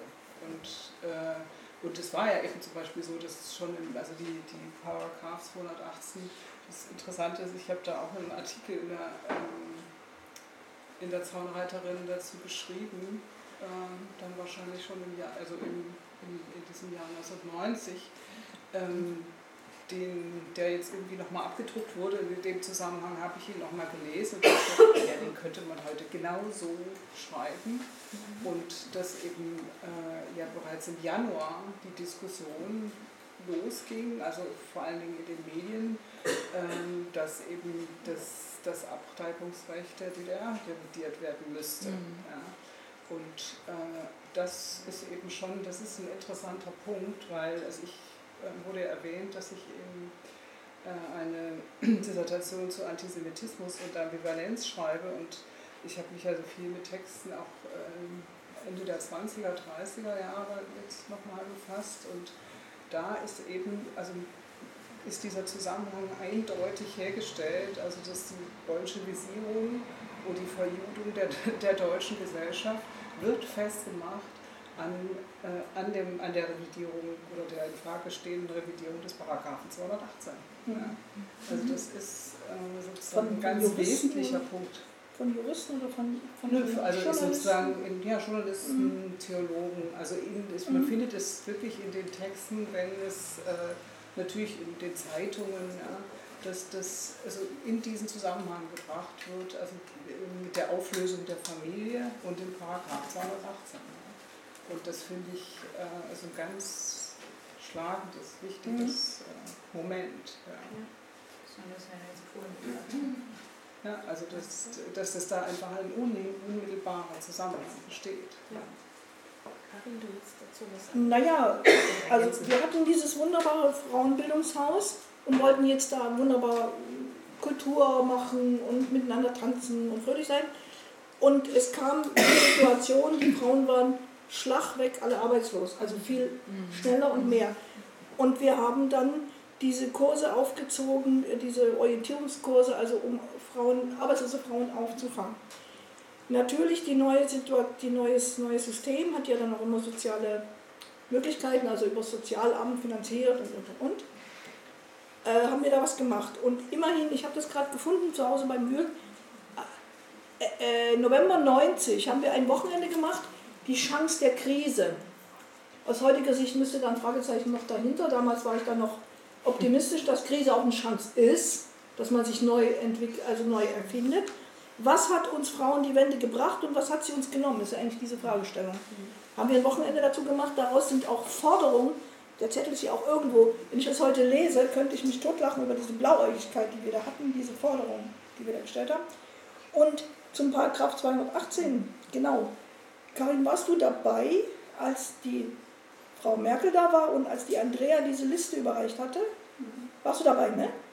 Dann berichtige mich, wenn ich mich falsch erinnere. Wir hatten immerhin das Bundesministerium für Frauen und Gedöns, wie jemand gesagt hat, hatte, ein, hatte Geld ausgeschrieben, also Modellprojekte, und wir hatten uns beworben und haben es bekommen für Sachsen. Eine wirklich wunderbare finanzielle Ausstattung, um in Sachsen für Frauen zu arbeiten. Ich denke, das haben wir auch ganz gut gemacht.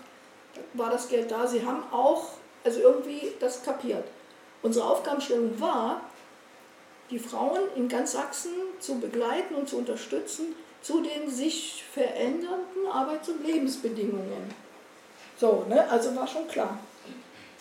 Und es war eine große Situation, die Frau Merkel war da und die Frauen, unsere Frauen hatten im ganzen Land Unterschriften gesammelt, wegen des Paragraphen.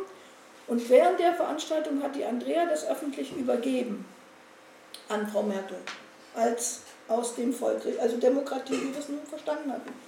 Und danach bin ich dann hinter den Kulissen, ich weiß gar nicht, ob das die anderen so mitbekommen haben, von den Mitarbeiterinnen von Frau Merkel auseinandergenommen worden, noch und nöcher, wieso ich das zugelassen hätte, vor der Presse die Ministerin so zu äh, überrumpeln. Da habe ich auch gesagt, ja, wie sollten wir es denn sonst machen? Da hätte man nicht machen können. Und ich hatte es nicht gemacht, sondern jemand aus den Mitarbeiterinnen, aber ich habe es gewusst und habe es nicht unterbunden. Und ich habe damals wirklich auch gesagt und kapiert, und das ist die Veränderung, was hat es mich befreit. Ich habe diesen Damen vom Ministerium wirklich sagen können, Sie können jetzt auf mir rummachen und so. Und ich habe bestimmt auch geheult vor Verzweiflung, aber ich habe gesagt, ich habe keine Angst mehr. Ich habe keine Angst mehr. Können Sie ruhig machen. Also ich wusste, also wir haben das gemacht und es war nicht, aber wir haben es versucht. Und die Situation von Frauen war eben insofern so schrecklich, weil sie ja mit anderen Bedingungen angetreten waren. Wir hatten alle, also ich hatte zwar nur ein Kind, aber gegen Arbeiten war dann alleinerstehend, äh, alleinerziehend und das war alles Stress und so, aber es ging irgendwie, ne? durch Kinder, müssen wir erklären, Kinderbetreuung. Und plötzlich ist eine Frau mit drei Kindern alleinerziehend arbeitslos und kriegt nur noch dieses kleine Geld und fliegt, wir sind alle aus den Wohnungen rausgeflogen. Ich weiß nicht, ob das die jungen Leute heute noch so wissen. Die Altbesitzer kamen zurück, die Häuser wurden und so und wir standen plötzlich irgendwo rum und hatten die Wohnung nicht mehr. Die Familien brachen auseinander. Also die soziale Situation war wirklich entsetzlich. Und das alles in der Freude, ich bin ja dann schon gleich mal nach Amerika auch geflogen, dass wir jetzt endlich reisen können. Konnte aber kaum jemand, weil es ja Geld kostet. So. Ja, mich würde noch interessieren, aber vielleicht greife ich auch zu weit vor, aber wie war dann das Zusammentreffen mit den westdeutschen Feministinnen oder Schwestern, also jetzt auch äh, speziell in Bezug auf äh, Lesben? Also, ja. dann habt ihr euch dann getroffen und dann? Also. Dann muss ich nochmal. Alles. Frage geht Ist noch jemand lesbisch oder? also ich meine, die Frage ist ja jetzt ausweiten auch auf die äh, Hetero, Heteras oder so, also auch, auch gerade mit diesem Paragraph 280 oder so, ne, ist, Ja. ist für alle relevant, denke ich. Aber, Also vielleicht kann man auf diese Frauen, ich kann halt, ich kann eigentlich am wenigsten darüber reden, glaube ich. Ich kann nur, was ich gelesen habe, aber vielleicht fangt ihr an und Also ich kann, ich kann ich erinnere mich daran, dass ich also äh, durch meine ähm, Wahlpräsidentinnenschaft ähm, hatte ich natürlich viel mit Presse dann zu tun und hatte auch, ähm, da habe ich einige Journalistinnen kennengelernt und äh, die, äh, die habe ich dann durch den Osten begleitet. Also da hatte ich dann plötzlich irgendwie auch wieder so kleine Jobs. Also ich habe ja schon äh, 92, 91 angefangen, selbstständig zu arbeiten und, ähm, und mit denen bin ich dann durch den Ostblock gereist und habe die begleitet und habe ihnen sozusagen, weil die wollten dann einfach in den Osten reisen und, äh, und ich hatte dann die Kontakte. Also insofern ähm, haben sich da ganz schöne Verbindungen irgendwie ergeben. Also ich, mir ist diese Ostkonferenz eingefallen, von der ich gelesen Ost-West-Konferenz, ich glaube, die hat 90 stattgefunden, wo, mhm. ähm, und da gab es anscheinend, also korrigiert mich bitte, aber da gab es anscheinend große Konflikte auch, weil zum Beispiel gab es ähm, Feministinnen, die hatten ihre Männer dabei gebracht, mitgebracht aus dem Osten und für viele Festfeministinnen, die hatten ihre Schutzräume gebaut. Ähm, und für die war das völlig unbegreiflich, dass da Männer sind, obwohl die Männer sich um die Kinder der Feministinnen aus dem Osten gekümmert haben, zum Beispiel. Also, dass es irgendwie solche Konflikte da gab, habe ich gelesen, ich weiß nicht. Das, äh, das fand ich irgendwie ganz spannend. Riesige Konflikte. Und das fing schon mit der Sprache an. Mhm. Weil die, also, darf ich das sagen? Also, ja. also die, die Westfeministinnen, ich hatte sehr viel Verbindung zu den Westfeministinnen. Es gab einen unglaublichen, ähm, also eine Hoffnung in unsere Richtung, dass wir es jetzt richten, das dass wir in Paragraph 218 stürzen, dass wir, also dass wir es jetzt irgendwie hinkriegen, dass die Gesellschaft sich verändert. Mhm. Und das, ähm, das, das lastete sozusagen sehr auf uns. Und dann gab es eine wahnsinnige Überfrachtung. Also sie, sie kamen, also ich überspitze das jetzt mal so ein bisschen, aber mit einer ganz anderen Sprache. Mhm. Also da war ganz klar, wir sprechen in der weiblichen Form. Im Osten wurde von Lehrer, von, also ich bin Lehrer und ich bin. Auch nicht im FBZ. Also nicht bei uns jetzt, ja. aber normalerweise war das, der, war das die Umgangssprache. Und wir wurden ständig korrigiert. Also es war, wir waren immer mit Kindern unterwegs, die Ostfrauen und die Westfrauen waren mit Hunden unterwegs. Also das war, ja, aber das, also das, war, das waren Konflikte fast unauflösbar. Ähm, es wurde also, ja, also ich muss es einfach so sagen, weil wir sind ja auch zusammen verreist, wir sind zur internationalen Camps gefahren und so weiter. Das, es war immer Ost, West, also war am Anfang ein, es, es waren Welten dazwischen. Und wir haben dann versucht, naja, wir haben versucht, also das zum Teil, ähm, naja, auf die lustige, also wir haben dann manchmal so Sachen gemacht, zum Beispiel ähm, karikaturhaft dargestellt, wie wir die Westdeutschen empfinden und die Westdeutschen, wie, wie sie die Ostdeutschen empfinden. Also wir haben das gespielt, Rollenspiele gemacht und so weiter. Also wir haben versucht, das zu übersetzen miteinander, was, was wir voneinander erwarten und so weiter. Also das, das brauchte erstmal eine sehr, sehr lange Zeit der Verständigung. Aus meiner Sicht. Also ich stimme dir auf jeden Fall zu, dass ich auch solche Sachen erlebt habe. Mit Radikalfeministinnen zusammen. Ja, also immer diese, das immer diese Gruppierung ist ja so eine Sache, aber ich, dass es solche Sachen gab, habe ich auch erlebt, kann ich auch Beispiele bringen. Auf der anderen Seite, 1983 habe ich ja hier in Dresden auf dem Kirchentag in einer großen Kirche mit großem Paukenschlag mein Coming Out vor Hunderten von Leuten hingelegt. Und daraufhin war dann alles anders, will ich jetzt nicht erzählen, aber das von der Westseite, ich kriegte dann Bücher geschickt. Und das waren gar keine Lesben oder so, aber die haben das mitgekriegt und haben mich unterstützt. Ich kriegte sofort Kontakt dann auch nach Bad Boll, wo eine in Bad Boll kirchliche ähm, Akademie, wo damals in den 84, 85 rum äh, sich eine Gruppe von Frauen im Umfeld Kirche, die lesbisch waren, aufgemacht hatten und das innerhalb dem kirchlichen Raum öffentlich machten und die ein Buch geschrieben hatten und die hat da, kam dann zu uns. Die hat bei mir gewohnt mit noch einer Freundin und wir haben uns zusammengefunden und die haben uns wirklich, wirklich unterstützt. Methodisch und mit Büchern und auch mit Fresspaketen. Ähm, diese über Kirchentage, diese Kontakte war natürlich ein, ein, ein wunderbarer, äh, eine wunderbare Möglichkeit, die Leute, die jetzt nicht im kirchlichen Zusammenhang waren, nicht hatten oder nicht wussten. Und als wir dann nach der Wende sind wir auch eingeladen worden nach Berlin, nach Hamburg, nach sonst wohin. Äh, diese ersten Treffen dann in Westfrauengruppen. In Münster musste ich einen Vortrag halten. So. Und ich erinnere mich noch in Hamburg. Und wir erzählen da so fröhlich und Wände trunken. Und aus dem Publikum, ich sehe es noch vor mir, eine Frau machte, I Kirche! Also hier, so. Um Gottes Willen, was habt ihr mit Kirche am Hut? Also das war für die unerklärlich. Natürlich kann ich es inzwischen anders verstehen, aber damals, ich sage ja, ich kann es bloß so erklären, das war unser einziger Freiraum und die haben uns ja auch mit allen Kämpfen, die werden da unterstützt.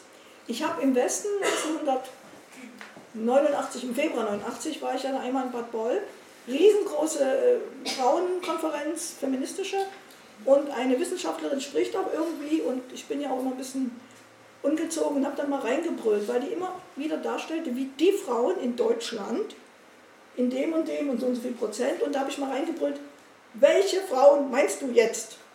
Na, die deutschen Frauen. Aus welchen Bundesländern meinst du? Und das wurde dir dann schrittweise erstmal klar, die meinte natürlich Westdeutschland, sprach aber immer von Deutschland. Also das war so ein Punkt, wo ich dann auch äh, sehr frontal und dann habe ich auch damals gesagt, ich möchte mal als Stimme aus dem Osten was fragen. Und hatte dann den Spitznamen weg. Stimme aus dem Osten. Aber die Unterstützung der Westfrauen muss ich auch, wir sind ja gerade auch hier mit der Heinrich-Böll-Stiftung unterwegs. Die, damals gab es die Frauenanstiftung. Und ohne die wären einige der Dresdner Frauenprojekte vielleicht gar nicht entstanden. Weil die waren in der Wendezeit, waren die Hamburger Gall, die grün alternative Liste, die waren hier, die haben uns sofort entdeckt und die haben uns so toll beraten. Und ich würde gerne, und dann sage ich auch nichts mehr den ganzen Abend, wenn ich das noch erzählen darf, bitte. Die Gall war da und war eingeladen zu unserem damaligen noch sozialistischen Bürgermeister Wolfgang Berghofer, der noch Bürgermeister war. Fragt mich jetzt nicht September, Oktober, November in der Zeit. Und der auch gedacht hat, jetzt kommt die Wirtschaft und ich werde hier der Bürgermeister aller Dresdner weiter bleiben und Dresdnerin. Und der sich auch schon mit dem Hamburger Bürgermeister dann traf. Ich habe dann in einem Artikel geschrieben, wie sie Arm in Arm an den Elbwiesen spazieren, gar nicht über die wirklichen Fragen sprechen. So. Und die Gallfrauen waren zum Berghofer eingeladen zu einem Gespräch. Und am Abend vorher haben wir alles besprochen, was wir uns wünschen. Und ich war bei dem Gespräch als Pressetante in der Ecke dabei. Und die Westfrauen aus Hamburg fragten den Herrn Berghofer, ja, gibt es denn in Dresden jetzt hier so Frauenschutzhäuser, sowas? Nee, oh, das machen wir. Sofort. So, ich, schön aufgeschrieben. gibt es denn hier eine Gleichstellungsstelle? Nee, aber das machen wir sofort. Aber wir wissen gar nicht, wer das machen soll. Und da haben die auch gesagt, wir kennen da eine Menge Frauen, wir schicken euch wir schicken ihnen welche. Und was war noch? Also Frauenzentren auch. Also Angelika Straße ist direkt daraus entstanden dann. Ja, da haben wir auch Stasi hier Willen und so. Und das muss ich wirklich immer wieder sagen, diese Westfrauen haben uns unheimlich unterstützt und auch ermutigt, frech zu sein und zu fordern. Dieses Wort fordern. Wir haben in dem Sommer noch, Sommer 90 wahrscheinlich, einen Crashkurs Finanzen gemacht. Oben in der Angelika-Straße schon. Und da haben die uns beigebracht, fordern, klotzen. Und die ganzen Jahre vorher, unser Arbeitskreis bestand ja aus so einem Kistchen, wo die Spenden reinkamen und die Ausgaben. So. Und die haben gesagt, du musst fordern. Und wir immer so bescheiden, ne? das muss ja nichts kosten. Und das haben die uns beigebracht. Und da bin ich den Westfrauen wirklich, wirklich dankbar. Und dann haben wir gefordert. Weitere Fragen? Also ich würde die Karin trotzdem gerne noch fragen, auch wenn sie wirklich viel gesagt hat. Es ist aber, äh, also auch selbst für mein Verständnis wichtig, äh, wie hat sich das denn äh, in den letzten drei, also bis, bis vielleicht nimmt man einfach den, den, jetzt, den jetzigen Moment nochmal als Bezugspunkt oder als Posten, wie ist es denn jetzt für dich im Westen lebend und äh also ganz ehrlich, ich bin innerhalb von Deutschland umgezogen. Und als ich danach, ich bin vor 20 Jahren nach Nordrhein-Westfalen gegangen, aus ganz privaten Gründen, meine Partnerin wohnt dort. Und ich habe vorher Schiss, das ist ja nur 20 Jahre her, da war das alles noch mehr. Und ich habe Schiss gehabt, da mal den Mund aufzumachen, weil ich dachte dann immer mit dem Ost und West. Aber ich muss sagen, dort drüben haben die ganz andere Probleme. Wir sind an der holländischen Grenze. Also, das war überhaupt nicht. Ich kann nicht klagen. Ich bin die Karin, die da jetzt wieder viel macht. Hier, ich muss mal dafür werben. Omas gegen rechts. Damit traue ich mich sogar in Dresden rumzulaufen. So. Ähm, aus unserer Sicht ist natürlich das hier No-Go-Area, wo ich auch immer natürlich auch was sage. Ich sage, das sind auch andere Leute noch dort und so, weil aus dieser Sicht. Aber mehr kann ich dazu nicht sagen. Für mich ist die, dieses Zusammenleben, da sind alle dran beteiligt. Also seit wir so reisen können, können wir doch reisen. Hierhin und dahin und uns treffen und was zusammen machen. Also Ost-West ist für mich nicht mehr so ein Thema. Wobei ich in unserer Beziehung, da muss ich manchmal lachen, weil wir manchmal immer noch merken, dass wir sprachlich manchmal was anders verstehen oder so. Na, da wird es erklärt. Ja, ich meine das jetzt auch nicht unbedingt äh, auf die Ost-West-Thematik bezogen, sondern eher auf die deine Positionierung als Lesbe, als äh, oder dein Engagement auch für Feminismus, als das, was wir sozusagen vorher besprochen hatten, was äh, bist du da noch äh, engagiert? Ist das für dich noch ein Thema oder nutzt sich das vielleicht auch irgendwann ab? Also das frage ich ja. ganz wertfrei, weil ich kenne von mir solche Sachen, wenn man lange was, also viele Jahrzehnte, äh, etliche Jahrzehnte was gemacht hat, dass man dann denkt, irgendwie willst du eigentlich auch nochmal was anderes äh, machen, ne? So, also das kann ja möglich sein, deshalb interessiert mich das. Ja, ich mache viele andere ist. Sachen, obwohl ich schon ein bisschen am Stock gehe. Also für mich ist das so geklärt, dass ich das voraussetze und das ist für mich gar kein Thema mehr, dass ich lesbisch lebe. Also ich habe jetzt von, vor zwei neunten Klassen war ich eingeladen als sogenannte Zeitzeugin im Gymnasium bei uns. Mhm. Und dann erzähle ich denen natürlich vom Kirchenarbeitskreis Homosexualität und alles. Äh, das Gekicher, das, äh, ja. aber das ist für mich jetzt überhaupt kein Kampfthema. Das ist für mich äh, erledigt sozusagen, indem man es offenlegt. Ich bin schon lange engagiert in Duisburg in einem, wir nennen uns Queer Life Duisburg, da wird jeden, jedes Jahr, der ganze November, Veranstaltungen. Ich halte jetzt da wieder ein Referat in der Volkshochschule unter dem Titel Lesbische Existenz, ein kreatives Modell. Weil ich ja finde, man muss ja sein, also ich muss ja mein Leben irgendwo erfinden, kreativ. Ja. Ich mache viel in Kunst und ich mache ganz viel auch mit Geflüchteten. Einen Schachkurs für Syrer und Deutsche, sowas mache ich. Mhm, mhm. Also dieses, was immer dran ist auch. Solange ich noch kann. Du kannst noch lange. Ich hätte auch noch mal eine Frage, und zwar ähm, Jana Hensel schreibt ja, dass ähm, sie spricht vom sogenannten Emanzipationsvorsprung Ost und meint damit ähm, die Erfahrung, die Frauen gemacht haben in der DDR, dadurch, dass eben trotz Doppelbelastung viele Menschen eben ähm, berufstätig waren in der Lohnarbeit, im Gegensatz zum, weiß ich nicht, in der BRD war, also in der alten BRD waren es wirklich viel weniger Prozent, ich weiß es jetzt nicht genau die Zahlen in den 80er Jahren, aber ähm, mitunter ist ja sozusagen auch eine, die, die Scheidungsrate die höchste der Welt gewesen und das hängt ja damit zusammen, dass eben Frauen selbstständig sind wirtschaftlich. Und ich wollte ähm, gerne mal wissen, was ihr zu diesem Emanzipationsvorsprungsbegriff, wie ihr den einordnen würdet oder ob ihr den auch so unterstützen würdet. Weil, naja, ich weiß jetzt nicht, ob ich das so nennen würde. Äh aber ich denke schon, dass das was macht. Ja, also ich habe das ja vorhin kurz erwähnt. Also wenn man aufwächst äh, in einer Familie, wo äh, die Mutter genauso viel arbeitet wie der Vater, das völlig selbstverständlich ist. Und das bedeutet dann halt auch, dass sich irgendwie auch zu Hause die Arbeit geteilt. Also mein Vater hat auch die Treppe geputzt. Also das war überhaupt kein, äh, keine Frage, äh, dass das schon was macht und man sich das eben, also ich konnte mir das nie anders vorstellen. Ja. Also ich glaube, das geht auch, also es geht körperlich ein. Ja. Und ähm, ähm, ja, also insofern kann man die Frage sicher äh, in diesen Zusammenhang bringen, also dass, dass äh, Frauenemanzipation immer auch mit, mit sozialen Gegebenheiten zu tun hat und das ist halt einfach wichtig ist. Also Sozialpolitik ein, ein ganz wichtiges Feld ist, um, ähm, ja, um einfach auch sicherzustellen, dass es eine Gleichberechtigung geben kann.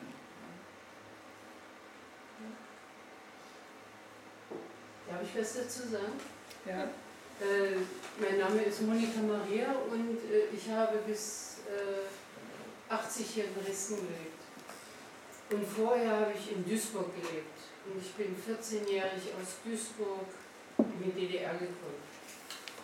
Als Doppelflüchtling. Also ich war zweimal in Deutschland Flüchtling. Und was mich so begeistert hat, also damals, war, ich konnte jeden Beruf nicht jeden ergreifen, aber den ich ergriff, den habe ich mit einer großen Selbstverständlichkeit gemacht. Ich bin auf dem Bau gewesen, als Bauhandwerkerin. Das nächste war, was ich gesehen habe, dass es keine Dienstangestellten gab, bis auf die paar Ausnahmen. Und das für mich, jetzt muss ich mal aufpassen, weil mich das emotional noch sehr berührt, dass diese Klasse, die Arbeiterklasse in, in Westdeutschland, die sind, die nichts besitzen und hier waren das Menschen, die oben als, als Bestimmer, sage ich jetzt mal, standen. Von, von, von der Macht her. Machtgefüge dann ist ganz was anderes. Aber ich habe sie in Westdeutschland und ich bin da zur Lehre gegangen. Ich bin so behandelt worden, das habe ich im Osten nicht mehr erlebt. Hm. Also das Mädchen, das als Stift anfängt und beim kleinen Krauter und äh, das kannte ich dann hier nur im Film von, von 1920 äh, oder 30. Das habe ich in den 60er Jahren in Duisburg erlebt. Duisburg, Montanenstadt. Und das andere ist eben, das ist für mich, ich habe ganz bewusst hingeschaut, wie gehen die Menschen miteinander um. Und diese Verachtung von oben nach unten und ich habe auch die Kirche erlebt, die diese Verachtung als Macht eingesetzt hat. Ich bin konfirmiert worden in Duisburg und ich kann da Geschichten davon erzählen. Also ich weiß nicht, ob ich will das jetzt nicht zu sehr ausdrücken, aber das habe ich, das merke ich, das macht sich der DDR-Bürger für mich gar nicht so richtig bewusst, äh, wie ich das im Wechsel erlebt habe. Und das nächste ist, muss ich doch noch nachschicken, es ist, dass der Boden Volkseigentum war. Und das, ich habe mit dem Boden gearbeitet und das vermittelt ein ganz anderes Seinsgefühl. Als ich dann, als wieder Westen kam, war der Graf von Hardenberg mein Nachbar, der Graf von Namawitz war mein Nachbar. Und alles, was die machten, steckten erst ihre Reviere ab und sagten, so Mädels, darf sie hier nicht mehr drauflaufen. Es macht ganz viel, dieses unterschwellig, äh, diese, diese Grundlage, wie eben die Frauen haben das Recht auf Gleichberechtigung, die Frauen haben das Recht auf gleichen Lohn und so weiter und so fort. Das, das muss ich jetzt mal sagen, weil ich das sonst nirgendwo höre, dass das als als, ich finde es als sehr, sehr große Errungenschaft für eine Gesellschaft, äh, die jetzt eben, was jetzt wieder weg ist. Ja.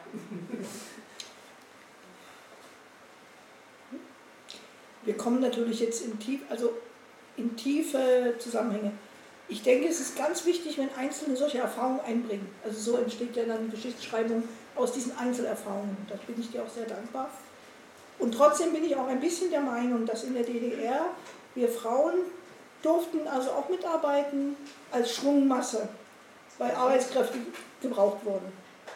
Und ich bin ganz sicher, das war nicht nur äh, aus der Idee, die Frauen gleich zu berechtigen, weil dann hätte es ja auch in den Führungsgremien anders ausgesehen. Wir waren in der DDR, das war doppelt zündig. Wir waren zwar als Mädchen, ich weiß noch auch sehr genau, in der Schule gab es so einen Slogan, weg vom Kochtopf. Also wir werden mal arbeiten, wir werden selbstständig sein. Das war ganz klar. So bin ich aufgewachsen, das stimmt, gebe ich dir recht. Ich habe dann beim Treffen mit Westfrauen, das war noch zu DDR-Zeiten, hatten wir mal eine Begegnung mit einer ganzen Gruppe aus dem Westen. Und da war genau das, was du sagst. Wir hatten alle irgendwie Kinder und die hatten alle irgendwie keine. Und wir stellten uns so reihum vor, ich bin das und das vom Beruf und so und so. Und dann stellte sich das so raus. Und dann kam von diesen Westdamen, die alle Intellektuelle waren und sonst was, wirklich auch der Vorwurf, dass wir Rabenmütter sein müssten, wenn wir Kinder haben und arbeiten. Das geht nicht. Und dass es nun so eine ganz einfache Sache mit der Kinderbetreuung ist, das wissen wir ja nun alle, muss ich nicht betonen. Ich habe im Westen oft in privaten Gesprächen, weil das jetzt so gefragt wurde, auch im Westen, erzählt dann eine Frau, ja, ich habe das und das studiert. Ja, und dann kam unser Sohn und dann war ich zu Hause. Ich sage, wie jetzt ein Kind? Ja. Ja, und dann war ich zu Hause. Wie lange denn? Ein Jahr oder wie? Nein, von da an. So, solche Biografien, äh, die haben mich natürlich auch erschüttert. Weil, ja, und das ist für die aber auch so verinnerlicht, dass das eben so ist. Und das ist ja auch ein Zeichen von Wohlhabenheit. Ne? Das können wir uns auch leisten, ja. mein Mann verdient genug. Und da ist sicherlich, da weiß ich jetzt nicht, nee, ich sag mal Komma, Strich. Ja, das ich ergänze da vielleicht noch was dazu. Das war in der Tat also so ein doppelschneidiges Schwert. Also ich teile durchaus die ähm, Vermutung oder bin mir dessen auch relativ äh, sicher. Ähm, da gibt es ganz interessante Publikationen äh, vom DGB, wo man das nachlesen kann, also die einfach mal äh, das äh, auch in die Historie reingeguckt haben, dass man Arbeitskräfte benötigte und dafür die Frauen sozusagen ab den 50er Jahren aktiviert hat, erst halbtags und dann Vollbeschäftigung und dass das für die Frauen aber letztendlich äh, von der Doppelbelastung mal abgesehen, die, der Haushalt verschwand ja nicht, ne? also dass ihnen aber dieses, äh, diese Arbeitswelt und dieses Bestehen in der Arbeitswelt, dieses eigenständige Bestehen in der Arbeitswelt und Selbstbewusstsein und Selbstvertrauen ja, als klar. Frau gegeben hat, ist äh, eigentlich auch unbestritten. Völlig klar. Ja, also das in dieser, in dieser ähm, Doppelbödigkeit fast muss man das. Also ja, sozusagen, dass das eine das andere befördert, aber es hat eben auch, also das würde ich eben meinen, durchaus auch unbewusst gemacht, dass es halt, dass es halt nach wie vor eine ganz große Ungleichheit gab. Ja. Und also das, das ist, also wie ich eben vorhin sagte, ich war ja sehr jung, also ich wäre, äh, also es hat eine Weile gedauert, bis, äh, bis ich begriffen hatte, dass, äh, dass meine Vorstellung von wir sind ja eben doch alle gleich, eben, dass das nicht so ist. Und ähm, und wie das funktioniert. Also ich meine, es gibt ja ein sehr schönes Buch, weiß ich, wer das kennt, das ist äh, diesem, glaube diesem Jahr, vorletzten Jahr erschienen, von einer amerikanischen Feministin Kate Mann. Ähm, Down Girl heißt das, also es ist eine Theorie der Misogynie. Ich weiß nicht, äh, ob du das kennst oder so. Das ist sehr interessant, insofern sie eben die These aufstellt, also äh, Frauen, Frauenhass. Ähm, ist eben äh, sozusagen ein, ein gesellschaftliches System, um das Patriarchat auf, aufrechtzuerhalten. Und es geht um eine Dynamik von Geben und Nehmen. Und, damit, und äh, gemeint ist damit, es geht nicht um Frauenhass gegen bestimmte Frauen oder, oder schon bestimmte Frauen, aber nicht in einem persönlichen Sinne, sondern äh, also Frauen werden dafür bestraft, wenn sie äh, sich nicht in der gebenden Rolle ähm, mit der zufrieden geben, wenn sie fordern. Ja, wenn sie sozusagen, dann gibt es Ärger. Ja. Und, äh, und äh, Frauen oder Misogynie eben ein System ist, ein gesellschaftliches System, um das aufrechtzuerhalten. Ja. Und ich glaube, wenn man äh, sich das vergegenwärtigt, dann, dann wird auch klar, dass das nach wie vor genau so existiert. Und es ist eben völlig unabhängig davon, äh, ob äh, Frauen arbeiten gehen dürfen oder es auch tun oder eben auch, ob sie bestimmte Rechte bekommen haben. Ja. Nur das eine Wort bekommen, da geht mir so der Hals auf. Ja, ja. Wir müssen es uns nehmen. Und ich muss auch selber auch, was machen. Und dann kommt auch bei vielen Frauen, sehe ich auch eine gewisse Faulheit, die nämlich ganz gerne zu Hause hocken und weiß ich was machen. Also man muss auch was tun. Also sich jetzt zum Wort melden oder weiß ich was. Und wir müssen es machen. Also ich will, nichts, ich will nichts bekommen. Ne? Also ich will nichts bekommen, ganz. Ja. Geschenk will ich nichts haben.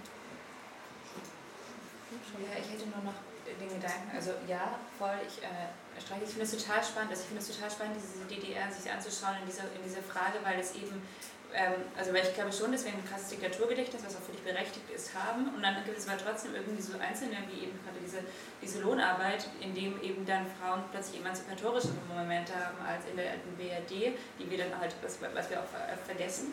Aber ich frage mich dann schon auch, ähm, was glaube ich auch so ganz am Anfang auch mitgedacht wurde oder was man auch ähm, was man zum Beispiel auch, ähm, ich war jetzt in Georgien, da habe ich das auch so ein bisschen mitbekommen von wurde mir erzählt, wie da, da die Sowjetunion sozusagen ähm, auch feministische Theorie irgendwie hatte, weil Engels ja schon auch klar diese Frage gestellt hat. Und dann wurde so gesagt, ja, ähm, hier die DDR hätte sie beantwortet. Und ich glaube, das ist so ein großes Problem von der DDR oft gewesen, dass sie so in den frühen Jahren irgendwas eingeführt hat und gesagt hat, wir haben es beantwortet, wir haben jetzt keinen Faschismus mehr, sind ein faschistischer Staat, deshalb können wir halt innerhalb auch gar keine faschistische Struktur haben und deswegen sind Hakenkreuze auf jüdischen Friedhöfen halt Rowdytum, weil wir der Faschismus, den haben wir ja besiegt. Und genauso glaube ich eben auch die Frauenfrage wurde ja beantwortet. Wir haben ja gleicher Lohn für gleiche Arbeit und es haben noch Frauen, die halt arbeiten. Und ich glaube, darin liegt so eine, also das ist so, ein Thema, was, was vielleicht so, ja, vielleicht sein könnte oder was meine Theorie dahinter ist.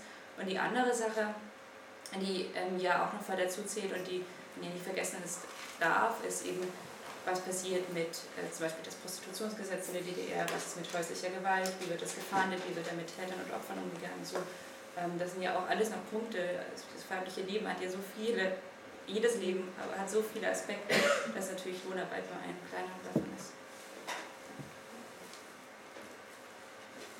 Ähm, ich habe eine Frage zu äh, so Wohnformen. Also war es möglich, äh, in der DDR zum Beispiel auch, ähm, also es war ja nicht so einfach, eine eigene Wohnung zu bekommen, wenn man zum Beispiel nicht verheiratet war. Ne? Also inwieweit gab es zum Beispiel auch alternative Wohnformen, ne, die sich etabliert haben. Also gab ja im Westen schon eher so in den 70er und 80er auch so äh, Frauen, Lesben, WGs oder Hausprojekte, wie auch immer, die sich gegründet haben. War das in der DDR überhaupt ja möglich, eigentlich auch in größeren Zusammenhängen unabhängig von Paarbeziehungen äh, ja, eigentlich zu leben.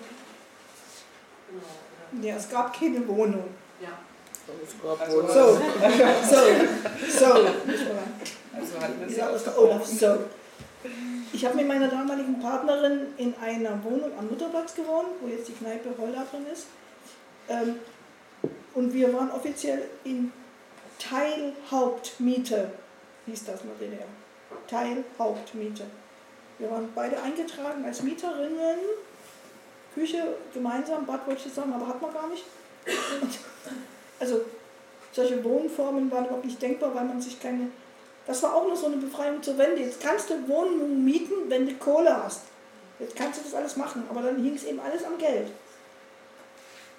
Also ich würde sagen, WG, sowas kann ich mich nicht direkt erinnern. Ja doch, also ich, kann's, ich kann das nur, äh, ich bin ja in Leipzig gewesen damals und ähm, es gab ja viele uralte Bauten, die, ja. die ähm, im Sinne dieser Wohnungspolitik, also wo man eben Neubaugebiete, dann wurden die leergezogen, sollten abgerissen werden und ähm, da gab es relativ große Areale auch im Zentrum und die standen halt einfach leer also, und waren eben nicht vollständig leer gezogen. Also da wurden irgendwie noch, sagen wir mal, sechs Mietparteien und es waren aber zwölf Wohnungen und dann wurden die einfach besetzt. Und wir haben, also ich habe 85 äh, die erste Wohnung besetzt. Und äh, das waren dann eben auch große Hausgemeinschaften, wo die Türen offen standen und äh, ja, und das gab, also es trifft sicher nicht auf alle Städte zu, aber Leipzig, Berlin, und ich kenne es auch aus Dresden, Dresden-Neustadt. Ich habe hier ohne Wohnung aufgebrochen für einen Kumpel. Das reingezogen. Aber war das war immer Wohnungsnot. Oder als Studenten haben wir auch in so einem Abbruchhaus. Das war aber keine gewählte WG. Wir haben irgendwo ich alle so nee, ein Zimmer gehabt. in der Lesben-WG gewohnt. Im Osten? Ja, im Osten. Na gut, wo? In Oderbruck. Ja, Im Oderbruch. das, die kenne ich auch, diese WG kenne ich. Na, das heißt, dann gab es da vielleicht noch Wohnraum. In der Neustadt gab es massenhaft WGs. Ja, Also die, die haben, die haben äh, auch Künstler-WGs und so weiter, die haben dort alle die Irgendwie Wohnungen besetzt. Ja. Weil die Neustadt war zum Abriss. Äh, genau, das war Leipzig, war der Leipziger Osten. War, genau. Also um den Reigen zu vollenden, ich habe nie, nie eine Wohnung in der DDR bekommen, offiziell als Bürgerin. Aber immer eine gehabt. Ich habe bis 18 natürlich zu Hause gewohnt oder bei, bei einem Freund oder so. Ja, und dann äh, bin ich in die Villa Marie, wie schon erwähnt, eingezogen. Da war ein Zimmer frei, das waren 25 Quadratmeter. Das war ganz nett und schön, direkt am Elbufer. Wer jetzt in Dresden ist, weiß, wo das Haus steht, existiert ja noch. Dann zog jemand aus, war natürlich voll, alles schwarz, äh, Bezug. Dann zog jemand aus, da hatte ich dann zwei Zimmer und dann hatte ich eine Etage und nach fünf Jahren hatte ich zwei Etagen und 1989 hatte ich das ganze Haus für mich alleine, 300 Quadratmeter und war mir aber natürlich auch bewusst, dass das auch für DDR-Verhältnisse schon Luxus war. Es hatten nicht alle, alle Schwarzwohner so große Wohnungen, aber äh, ja, dies, es war möglich. Ne? Na, und du konntest eine Bruchbude annehmen? die du selber ausgebaut hast. Das ging auch. Naja, habt ihr alle bei uns mitgestrichen und gebohrt und gemacht. Na gut, aber das wird jetzt gleitet ab. Deine Frage war, glaube ich, anders gemeint. Ähm, ich glaube, es ging, es ging, ging auch natürlich um ein politisches Konzept auch, Ja. ein Stück weit so kollektives Wohnen, ob das sozusagen eigentlich irgendwie ein Gedanke war oder ob, ob Ja. dadurch, dass eben alles schon äh, auch ein Stück weit, äh, äh, sag ich mal, anders als jetzt im Westen irgendwie, äh, wo es ja eher individueller war oder so, ne, auch das, das, das, das Gröbste oder auch durch kapitalistische Strukturen nochmal sozusagen äh, geprägt, äh, ob es das einfach, ob, ob es das im Westen, äh, im Osten eigentlich auch so gab. Also gestalten konnte man das nicht so bewusst. Das hat sich dann alles so entwickelt. Aber zum Beispiel gab es auch schon sehr früh solche Versuche, eine Wohngemeinschaft im, im, im Brandenburgischen, da wäre ich beinahe mit hingezogen. Da war auch einer, der hatte ein großes Areal und hat Leute eingeladen, mit da zu wohnen. Wir wollten da gemeinsam so wirtschaften und so. Solche Also Gedanken hat es schon auch In gegeben. Ne? Mecklenburg und so, ja, da kenne ich auch einen. Ja, bei Dresden Kreisig, bei Lothar Kreisig. Hat, die Gedanken hat es auch gegeben. Gut, jetzt noch was Politisches? Haben wir noch Zeit für eine Frage? Es ist vorbei. Ja, es ist jetzt um neun. Also ich habe mir noch ein paar Fragen aufgeschrieben und eine möchte ich unbedingt gerne stellen. Ähm, die ist auch so mit, eigentlich so mit an das Publikum gerichtet, weil ich jetzt auch schon mehrere Veranstaltungen dieser Art erlebt habe und mich hat immer die Frage beschäftigt, ähm, inwieweit jetzt, also weil auch, es ist sehr durchmischt, aber jüngeres Publikum überwiegt dann doch sichtbar. Und ich frage mich immer, es interessiert mich auch persönlich, ähm, wie diese Geschichte, also die jetzt auch hier erzählt wurde und auch das Engagement von den Frauen, auch in einer besonderen Zeit, in einem Systembruch und einem Systemwandel, frauenbewegtes Engagement, was das mit ihnen macht, also beeinflusst das das auch, also ihr Engagement, ihr politisches, äh, ihr feministisches Verständnis, fließt das dann in die Arbeit mit ein, diese Geschichte, diese Erfahrungen? Oder ja, löst das auch so Reflexionsprozesse aus? Also, was macht das dann auch so mit Ihnen? Das, das interessiert mich. Vielleicht Sie auch? Mhm. Ja. Das ist vielleicht auch eine große Frage um das jetzt am Ende. Mhm. Hallo, was Aber- nehmt ihr mit nach Hause?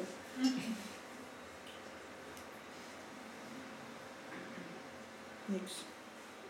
Nee, das nicht. Ich würde dazu noch was sagen. Also, ich glaube, für mich ist es auf jeden Fall, ähm, also ich komme auch aus dem Osten sozusagen ähm, und äh, also es interessiert mich sozusagen ich mal, familiär, aber durch diesen familiären Hintergrund auch.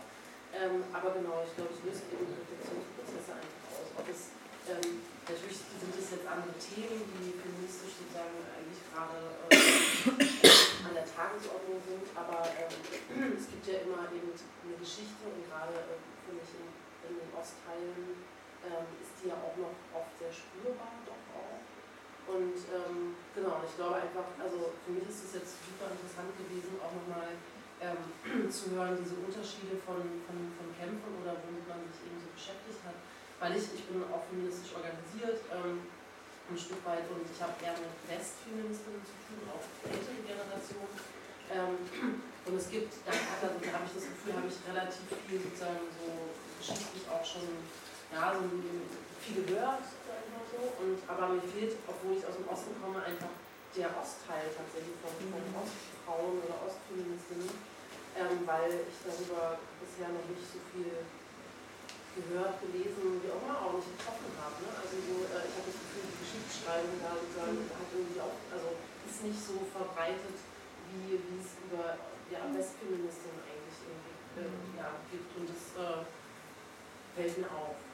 Und deswegen, äh, ja, weiß gar nicht, woran es liegt oder ob es eben sozusagen jetzt erst anfängt, vielleicht auch so ein bisschen, äh, äh, das ist, ja, genau, aber das ist, dass die Geschichtsschreibung da eher äh, äh, nicht so sehr.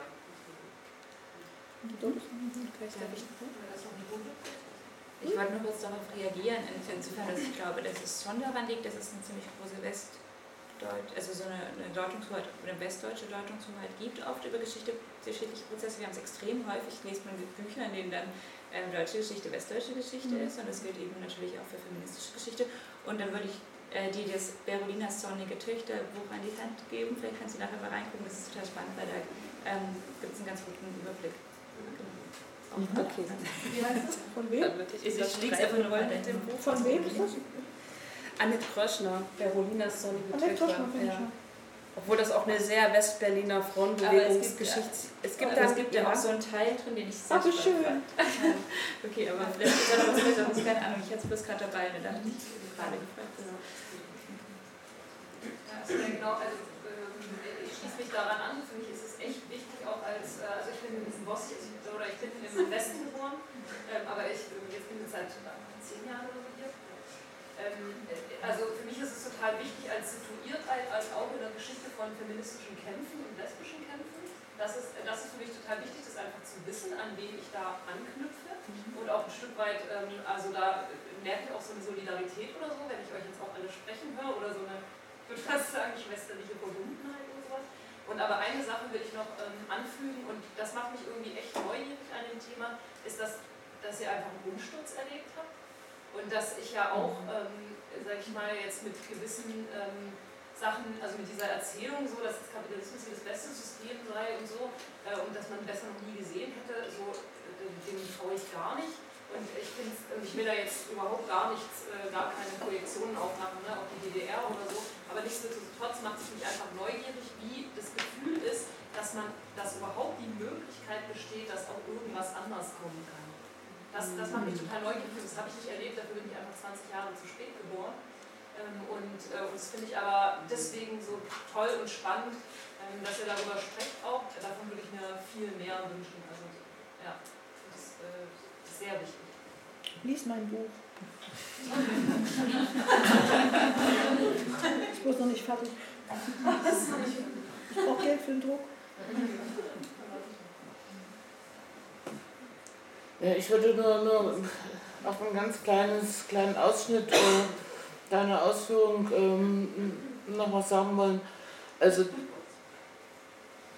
die Zeit vom am 11. 12. November bis zum 12. Dezember 1989, also ein Monat. Ne? Erst gingen wir natürlich äh, nach West-Berlin gucken am äh, 10. Irgendwie mussten wir noch hinfahren. Also die Dresdner kamen einen Tag später nach West-Berlin äh, am 10. gucken, so, das musste sein. Und äh, ich habe da meinen ersten Pernod getrunken und war hin und weg. Und 100 Mal dann, ausgegeben? Nee, das hat mir gar nicht, haben Freunde besucht. Es ist auch egal. Also diese Zeit ähm, danach, also man fuhr zurück am nächsten Tag und äh, zu ähm, bemerken, wie ein Staat in, einem, in einer dermaßen Windeseile erodiert, also jeden Tag war ja irgendeine neue Nachricht äh, irgendwie zu vernehmen, die man gar nicht mehr einordnen konnte. Es war aber klar, dass ein anarchischer Zustand entstanden war. Aber wie gesagt, also innerhalb von drei, vier, fünf Tagen, ne, so, ähm, der jetzt nicht mit, mit so einer aggressiven Anarchie einherging. Es war alles still und friedlich. Ähm, aber man hatte ja sehr wohl das Bewusstsein, der Staat zerfällt in Windeseile und äh, es entsteht ein Vakuum. Und was bedeutet das? Also man konnte, das hatte man ja noch nie gefühlt und nie gedacht und nie äh, erlebt.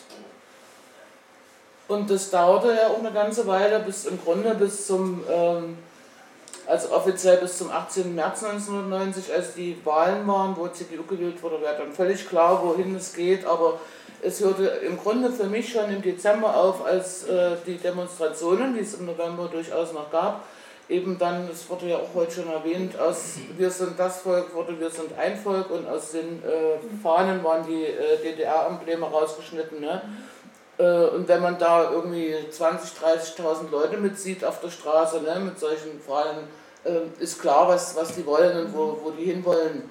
Aber diese Zeit, also diesen, diesen Sturz letztendlich, der ja so friedlich tatsächlich vonstatten ging, aber trotzdem intellektuell oder geistig äh, spürbar war, sowas erlebt zu haben, das eröffnet, das, das vergisst man ja nicht. Ne? Das ist also eine Erfahrung, die ähm, mir viel wert ist, muss ich sagen. Ähm, und die natürlich, die man in sich trägt, ähm, wo, wo man denkt, äh, das kann wieder irgendwas äh, passieren, entstehen, eine Situation entstehen, es ist alles veränderbar und es kann also wieder so einen Wandel geben, der schon gravierend ist und ähm, ja, also die Möglichkeit, äh, der Möglichkeitsraum ist äh, erfahrbar geworden und also als gesellschaftspolitisches Phänomen und das für diese Erfahrung, wie gesagt, bin ich mhm. äh, sehr dankbar, dass ich das erleben durfte.